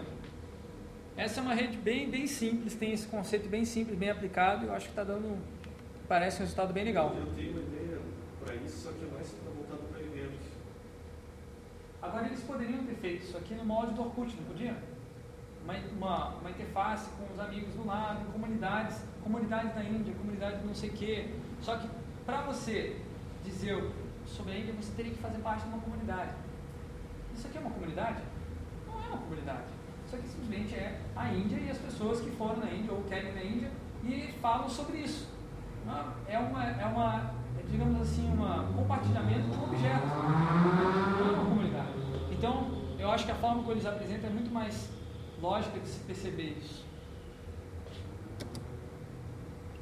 Agora tem outra. Opa, tem outra abordagem que é design centrado na tarefa, que ela é mais procedural, já começa a entrar nas questões de objetivo. Né? Design centrado na tarefa visa definir uma sequência para a interação com o sistema bem eficiente, mais eficiente possível. Está né? Tá bem parecido com aquele design centrado no sistema, só que ele é do outro lado, do lado do usuário. O eficiente do ponto de vista do usuário, não do sistema. Tem aquela pergunta clássica, no, no micro-ondas é mais rápido você digitar é, um minuto um, é, ou digitar é, um minuto e 11 segundos.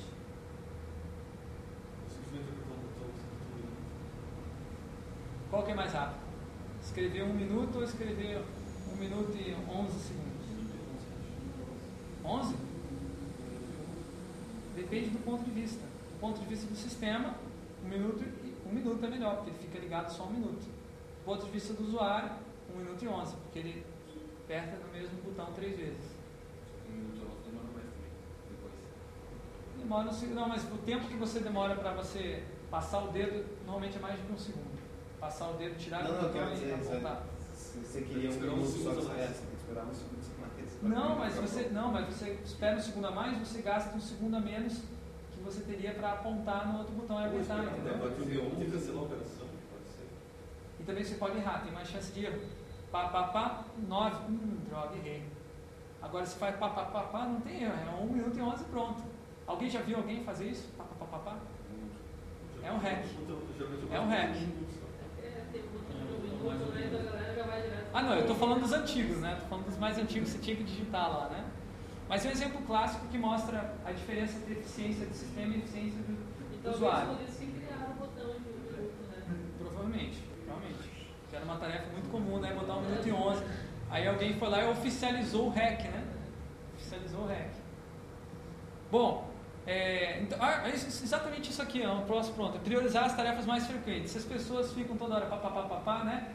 Não é frequente isso, vamos priorizar e oficializar isso. Então, isso é design centrado na tarefa. Muito usado e confundido com design centrado no usuário. Tá?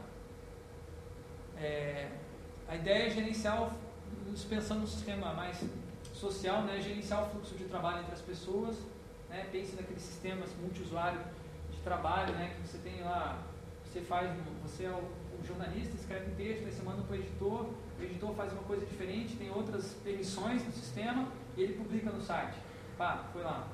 Mas ninguém mais pode mexer no site a não ser o editor depois disso. Enfim, essas regras que definem o fluxo de trabalho entre as pessoas. E é importante notar a influência do modelo mental. As pessoas, eles focam muito nisso no design da tarefa. Descobrir o que as pessoas pensam sobre essa tarefa, como elas conceitualizam ela, como elas imaginam como elas escrevem nos documentos, como deve ser essa tarefa. Daí propor uma nova, uma nova estrutura para essa tarefa que seja mais adequada ao que as pessoas pensam. Tem esse livro aí chamado User and Test Analysis for Interface Design, que eu altamente recomendo. É um dos livros que eu mais recomendo vocês comprarem para saber como fazer pesquisa com usuários é, de campo. Essas pesquisas de observação, assim que o Paulo está falando para vocês, pouca gente conhece que existem métodos bem definidos, fáceis de executar e que são bem interessantes. Estão descritos nesse livro aí. Na, na, na biblioteca da Universidade Federal do Paraná tem. A gente está tá adquirindo uma, uma cópia, só que por causa dessa greve dos Correios aí, vai demorar um tempão ainda para vir. Hã? Vai no Federal, peça o tira É, pode ser. Ou, ou compra, né? Mas também vai ter o mesmo problema, né? De comprar e vir pelo avião, enfim. Esse livro é muito pouco conhecido, porque é de 92, super antigo, mas essas mesmas regras de pesquisar usuários se mantêm até hoje. É um toletão, assim, 500 páginas. O exemplo de design centrado na tarefa não é esse aqui, tá? Esse aqui é um exemplo contrário, né? Design não centrado na tarefa, que é o Office XP, que até essa versão do Windows, do, do, do Office, né? Tinha sérios problemas quando você queria algo a mais na ferramenta. Você, você quer selecionar um, um, uma tarefa frequente do tipo duas colunas, beleza. Clicou lá no botão, duas colunas, acabou. Agora sei que você quer cinco colunas. Como é que faz? Você não tem. Você botou aqui quatro colunas, acabou, né? Seu limite, quatro colunas. Se quiser cinco, você pode, por esse gráfico aqui, dar a ideia que não tem como fazer cinco, não é isso? Mas tem como fazer. Que você vai aqui no menu formatar colunas. Faz sentido essa sequência, essa tarefa? Não. É, então, o que acontece é que a Microsoft percebeu isso. Tudo bom? Posso deixar nessa Claro, claro. Ah, isso aqui é muito bom, né? Ah, sim. Tá certo. Quem é que não quer receber, né? Bom, a Microsoft percebeu que a coisa estava tosca, né? As tarefas definidas no, no, no Office elas- elas estavam muito mal definidas, digamos assim, e eles resolveram tentar descobrir quais eram as tarefas e montar a, a interface toda baseada nessas tarefas. E aí fizeram o Office de 2007. Se você escolhe lá uma coluna, duas colunas, três colunas, depois você pode escolher avançado, né? No avançado definir as quatro colunas, tudo numa sequência só, sem você sair do fluxo. Tá? Então eles definiram um fluxo que adapta-se à tarefa, faz sentido a tarefa. E agora existe uma abordagem muito parecida com o design centrado na tarefa, que se chama design centrado no objetivo. Essa, é, o maior defensor delas é um dos caras principais também de teorização do design de interação, que é o, o Alan Cooper, que escreveu About Face, que é, tem versão 1, 2 e 3, né? já tá, é um clássico assim, design de interação. Também recomendo mais ou menos, né? Ele, vocês vão ver esses livros no- na, na disciplina lá no final do curso, porque ele é muito mais design de interface do que de interação.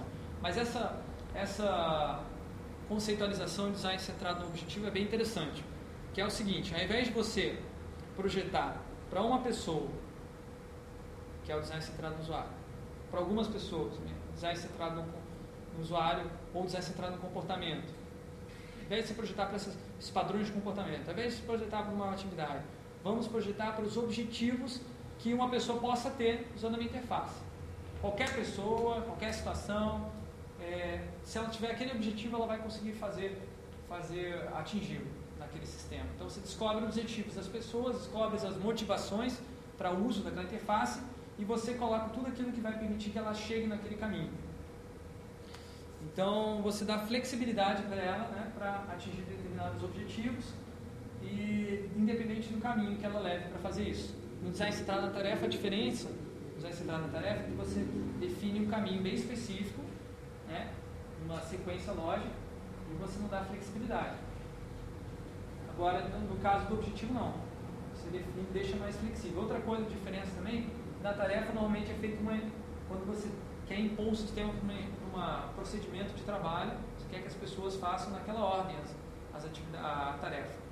E no design centrado objetivo é exatamente o inverso. É você pensar, não, peraí, a pessoa é, não quer fazer nessa ordem porque ela tem essa ideia, ela quer fazer de outro jeito, ela quer atingir esse outro objetivo, quer impressionar o patrão. Então eu vou lá botar recursos para impressionar o patrão nesse sistema. Tá? O exemplo, design centrado no objetivo, nota a diferença, ou melhor, não, isso está errado. Ah, não, não, peraí, isso mesmo, isso mesmo. Tá certo, é. Design centrado no objetivo, só está errado o título ali em cima, tá? É design centrado no, no objetivo. O Picasa, ele pegou as tarefas de você tornar uma, uma imagem sépia, ao invés de você quer fazer a imagem ficar sépia, você não quer passar pela sequência de filtros para chegar na. Então o que o Picasa fez? Botou esse, esse botão sépia. Você clica no botão sépia e você atinge o objetivo na hora. Bem assim, design centrado no objetivo. Tem outros efeitos também. Agora existe também é, design centrado na operação. Que ele, olha só, ele está no meio, né? Não é nem, ele é, na verdade é operação controle. Porque você não pode definir uma operação sem controle específico. Que é aquele que dá assim a maior flexibilidade para o usuário, digamos assim. Então você tem, você tem que descobrir qual a ação que o usuário quer executar e projetar uma reação que a qual ele espere que seja exatamente aquela, né, que, que ele já conhece. Então você visa projetar um sistema que seja funcione independente de contexto, todo mundo perceba e consiga usá-lo independente da situação, o que ela estiver fazendo, quem ela é. Isso gera aplicativos genéricos e que priorizam a manipulação direta dos artefatos. Ao invés de você usar uma ferramenta para manipular um artefato, você com o mouse direto clica nele e altera ele direto. Essa é manipulação direta. Um dos maiores defensores dessa abordagem é o Jacob Nielsen. Normalmente quem trabalha com engenharia da usabilidade trabalha ou com design centrado na tarefa ou design centrado é, na operação.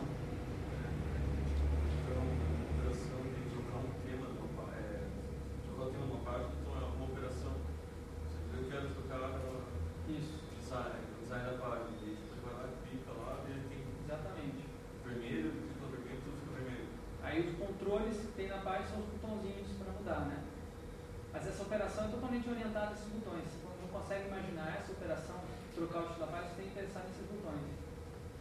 Nessa funcionalidade, então, esse controle. Por exemplo, se implementasse um termiclone. Para o quê? Termiclone, seria daí uma função geral da página. Digamos assim, como, como assim? Não, por exemplo, é, ultimamente está sendo usado assim, no mercado biblioteca, porque você, você pode usar é, esse para é um outro tipo de controle. Esse tipo é mais complexo. Mas continua sendo um controle. Tudo bem, você pode inserir isso em outras atividades, outras tarefas. Talvez ele inclua uma tarefa dentro deles, tem que clicar em várias opções, né? Para chegar lá no, no, seu objetivo. Mas ele é um controle. Tem uma, uma gama de controles, né? Exemplo de design centrado na operação é o Photoshop desktop, né? Que não tem, se você entra na primeira vez e vai usar o Photoshop, é um baque, né? Porque você não, não consegue perceber como fazer as coisas que você quer fazer, como atingir seu objetivo. Você entra com o objetivo, ah, eu quero deixar essa foto com tom sépia. Como é que se faz? Digam aí, como é que vocês fariam para deixar essa foto sépia aí no Photoshop? Hã? Hã? Contra o quê? Você ia clicar em tudo, né? Ia clicar em todos os filtros lá e ver qual filtro que mais, mais chega perto do que você quer, não é isso? Foi engraçado que minha namorada pediu Photoshop na máquina. Ela, ah, eu quero mexer na sua. Photoshop tá aí, né? Não sei mexer. Eu gostava do programinha, então foi lá, procurou esse monte de programinha, que era apontado no, objetivo dela. Né? Aí eu quero ela. É, eu quero ela mais brilho. Ela lá, tipo, eu automaticamente aumentava um pouco o brilho. Tinha barrinha de opção de escolher não, quanto. Eu não sei clicando, eu ia aumentar o brilho ou diminuir o brilho. Né? O que eu fazer lá é isso, dois botões, tipo, aumentar o brilho e diminuir o brilho. Então, que, qual que é o problema dessa abordagem? Você te tira o controle, né? Você não tem tanto controle. Não, daí, daí eu fui mexer, eu fui mexer, né? Que ele carregava bem mais rápido Photoshop, né? Uhum. Um giga de RAM, tipo, outra coisa, fazendo sobre o Photoshop e estragou tudo. Fui mexendo no programa. Cadê o botão regular? Cadê a opção para regular o número?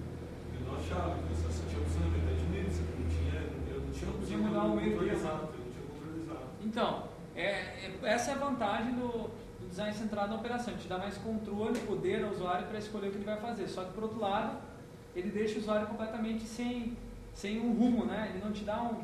Ele é muito mais flexível. Por isso que no Photoshop você faz muito mais coisas do que outro software. Mas, por outro lado, para você, a curva de aprendizado é muito maior. Né? Então, essa é a dificuldade. Muito usado em software desktop, essa versão. Agora, existe uma, uma abordagem que é a abordagem Ultimate. Né? Ultimate Power Super Ultra, é, né? que é aquela que vê tudo. Né? É praticamente se torna um designer, né? Se você conseguir fazer isso aqui, você pode ser intitular um designer e você pode abrir o seu sector de seguidores, né? Que é o design holístico. Então. É, com certeza. Que são os, os autores dos livros aí, né? Se bem que o autor do, na, o, desse livro aqui, do Experience Design, aliás, os dois autores, né? Eles dizem que eles, não, eles conhecem poucas pessoas que conseguem aplicar isso na prática. É muito raro um Experience Designer, né? Você já Cara, viu esse sobre gente? Ainda não peguei. É novo, né? Diz que é meio propaganda lá da Afterpath. Ah, imagino. Imagino, total, deve ser total propaganda. Os artigos últimos dele estão ficando cada vez mais, mais comercializados. assim. Mas isso é bom, não acho ruim. Agora, realmente é muito difícil para nós, pobres, po- pobres mortais, né? né? Pobres no sentido de dinheiro. Se não tiver dinheiro, pode fazer o que a gente quiser, tá? É, a gente executar esse tipo de abordagem, né? Porque exige que você tenha múltiplas visões sobre a situação, equipes multidisciplinares, né? E normalmente no Brasil a gente tem equipes de multidisciplinares de uma pessoa, né? Uma pessoa tem que ser multidisciplinar, né? O profissional. Hã? Uma equipe, né? Como ele falou. Isso mesmo. O cara tem que fazer de tudo um pouco, né? Essa equipe? Eu, eu e eu. Isso aí. E isso é mais comum em grandes projetos, né? Projetos de larga escala, projetos acadêmicos. Você pode ter tempo para ver todas as questões. E é uma característica muito comum desses projetos é que eles integram o real e o virtual numa mesma experiência. Né? Esses dois livros, esse Subject to Change é novo, né? Vale a pena dar uma olhada também para ver o que está rolando. Vou, a gente já encomendou, não, não sei como é que é, o que, que tem no livro. Agora esse Experience Design eu já li, ele faz um, é bem antigo, bem legal também. Tem umas ideias bem loucas assim, mas ele é, é bem curtinho o livro, bem cheio de imagem também, bem bom para design. Um exemplo de design holístico né, são os sistemas de, de ecologia de artefatos, né, que envolve software, é, dispositivos móveis outros sistemas à distância, né, sistemas que funcionam à distância pela internet. Ecologia do, do iPod, por exemplo, né? É uma ecologia, olha só, um sistema mais genérico, né, que envolve a Apple Store, né, que é onde você pode comprar, comprar o iTunes Store, melhor dizendo, né, que você pode comprar as, as faixas, envolve o iTunes, que é o software que vai ler as faixas e vai poder organizar as faixas no computador, e o iPod você pode ler, usar, é, carregar as playlists que você organizou no, no seu, no seu computador, né? Que o iPod para fazer playlist é uma porcaria. Então é, dizem que o sucesso do iPod não está no artefato. Muita gente vai lá analisar o iPod e falar, não, o sucesso do iPod tem um doido lá da Frog Design, que às vezes respeitado, design, falou, o sucesso do iPod é porque o design dele parece, lembra clean de uma forma fantástica. Ele faz uma referência direta aos porcelanos de banheiro. Cara, do cara, né? O outro falou, não, o sucesso do iPod é, é porque ele parece uma, parece uma caixa de som, né? Tem uma rodinha no meio. Ah, viajou, né? O sucesso do iPod está nessa integração de diferentes, diferentes é, sistemas de uma forma usável, interessante, uma experiência fluida, né? Você pula da, da, desde a loja até o iTunes, até o iPod, é uma mesma experiência, com a mesma usabilidade, digamos assim. Mesma facilidade de uso. E. Só que não é tão integrado porque a máquina fotográfica tem uma lógica. Pois é, mas por exemplo, ele, o Paulo tem, por exemplo, um escritorzinho dele que grava vídeo e já envia para o YouTube. Sim, sim. 30 segundos. Eu acho que a tendência é a gente crescer esse tipo de, de, de aplicações integradas futuro. Isso é bem essencial para a mobilidade e computação pervasiva. Não sei se vocês estão sacando que essa integração é uma parte essencial, né? Mas integração não só do ponto de vista é, técnico. Ah, troca dados. Troca dados, mas para quê, por quê, como, né? Bom, era isso que eu queria passar para vocês. Se vocês prestaram atenção nessa apresentação, vocês tiveram, vocês vão ter assim um referencial para trabalhar durante todo o curso, porque vocês vão uma hora que um professor vai chegar, vai trabalhar vocês design centrado no usuário, outro professor vai trabalhar design centrado na atividade, outro professor design centrado não sei o quê, mas vocês conhecem essas diferentes abordagens e sabem é, identificá-las e eventualmente executá-las em um determinado projeto. Tem projeto que vale mais a pena você fazer design centrado no objetivo. outro design centrado no comportamento. Cada um você tem que saber dominar. E a maioria das pessoas domina os designers, assim, mas eles não sabem é, explicar que existem diferenças. Então, uma das grandes dificuldades quando a gente vai apresentar design de interação é falar: ah, tá, vocês projetam esses negócios aqui que funcionam, esses negócios interativos, você projeta laptop, você projeta site. Tudo bem, isso, é um, isso pode ser um resultado que a gente faz. Mas existe todo um mecanismo que a gente projeta antes, que é o design do design, que é isso que eu estou passando para vocês. Que é a tal metodologia, assim, que é tão importante, diferencia o nosso trabalho de um, um simples micreiro, né? Que simplesmente vai lá e. O que, que faz o micreiro? Faz na ponta. Que tipo de design o micreiro faz? Mais comum, hã? Centrado aí, Centrado no gambiarra, comum, centrado no, no design, ou centrado no gênero, também copiar. Infelizmente, Igual. Centrado no não, mas agências. Isso. que simplesmente Esse é o centrado no sistema, né? É muito comum nas agências assim ter alguém que grande disso. Eles ainda vêm, ainda vêm com. Ah, é. Essa parte de, de ter uma metodologia com design, geralmente. Eles acham que o design tá, tá sem né? é sem lá e dar pro- É, mas esse é o cara que não estudou design numa faculdade, né? Na faculdade de design, a primeira coisa que você aprende, né, é que você vai aprender algumas regrinhas para fazer design. Mas o pior é que tem, assim, eu tava, tipo, na México tem isso, agora que eu tô. Mas um cara formado em design que fala isso, O o- é, formado em design, tipo, ele vem assim, ah, precisa de um site assim, assim, É, assim, depende do assado, lugar onde e você tem esse site como referência, o cara vai lá e faz. Mas eu disse, tem isso do wireframe, tem isso o cara copia o gênero, né? E nada, é aquele cara. Bom, tem faculdade também que, né? Que você não tem teoria. Não, mas é que tem gente que não absorve, né? Que entende, né? Que entende. Nem todo tem- tem médico formado é um médico né? Eu acho que esse é um diferencial do designer, né? Cara que faz um projeto sem, sem ter um planejamento. Né? O designer é um cara que sabe planejar um projeto. Não só copiar e fazer um artefato, mas ele sabe principalmente planejar. Uma visão mais abrangente. E isso linkando com aquela primeira palestra que eu dei com vocês, né, sobre diferencial do design de interação, que eu falava que o design está no nível mais estratégico nas empresas. Você está no nível estratégico da empresa, você tem que entender de processo, processo interno. Né? Como que vai estruturar o seu processo. Para isso você precisa ter repertório. É isso que eu estou tentando passar para vocês. As, em- as empresas aí não vê esse mercado não vê, por exemplo, pagar uma equipe para ficar vivo só tendo ideias. Só, só criando conceitos, criando metodologias. Cap- Capitalmente não é, Sim. não é lucro. Ah, mas a gente pode mudar isso, é só a gente mostrar os resultados. Eu quero que vocês façam para ano que vem, então, é fazer, pegar a brincadeira, transpor ela para o Open Social. Vocês não precisam é, se deter muito na forma como vocês vão apresentar essa brincadeira. Es- es- Espero que seja um, pode ser até o wireframe da, da aplicação, mas que tem como que se dá a mecânica da brincadeira dentro dessa plataforma do Open Social. Vocês podem fazer o wireframe ou podem fazer do espaço que você tem disponível e também aproveitando as, as possibilidades de jogar online, digamos assim, à distância. Está fazendo de uma forma ou de outra, se quiserem pesquisar mais sobre o assunto, vejam os- as referências que estão nessa apresentação. É, e entreguem isso até semana que vem, porque na outra a gente já vai estar entrando no outro exercício, que seria pesquisar uma outra situação para aplicar essas mesmas regras. Tentem focar, extrair as regras da brincadeira que vocês já fizeram na descrição lógica do, do artefato, né? Que eu acho que no caso do Júlio você fez uma descrição que, que era bastante fechada na brincadeira morto-vivo, né? Você não conseguiu descrever elas, as regras que poderiam ser aplicadas em outra brincadeira.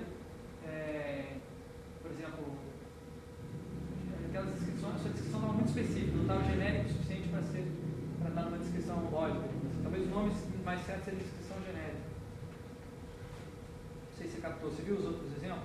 E Fala, ah, ele não fala de um peão, ele fala de um objeto, né, no caso do carro. Fala um pouco do peão, ele fala um objeto que você tem que manipular com a sua habilidade. Nem, não, entra na especificidade, ah, tem que manipular usando o dedo, puxando a corda. Não, você descreve genericamente. se for na parte lógica, você já veio o processo, que eu posso. É, talvez, talvez você já No final tem os objetivos assim, reais lá. Não, estava descrito isso, só que eu acho que você poderia fazer esse exercício assim, de extrair essa, essa regra genérica, assim, digamos. Poderia ser interessante complementar lá com a tua página.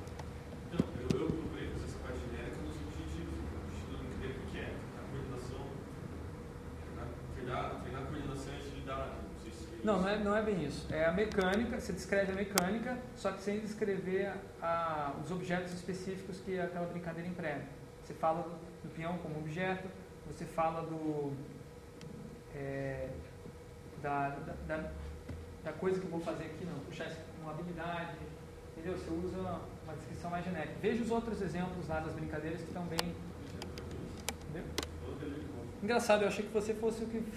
Né, o cara que tem mais perfil de programador aqui na sala fosse, fosse fazer isso com mais facilidade, né? Porque justamente o trabalho do programador é essa, é tirar as regras do, de negócio, digamos assim, no sistema, né? Pois é, então, eu meti, descrição lógica. Tanto que, tipo, a descrição lógica, a descrição bíblica ficou. Bom, anyway. É isso que vocês têm para essa semana. Caprichem. E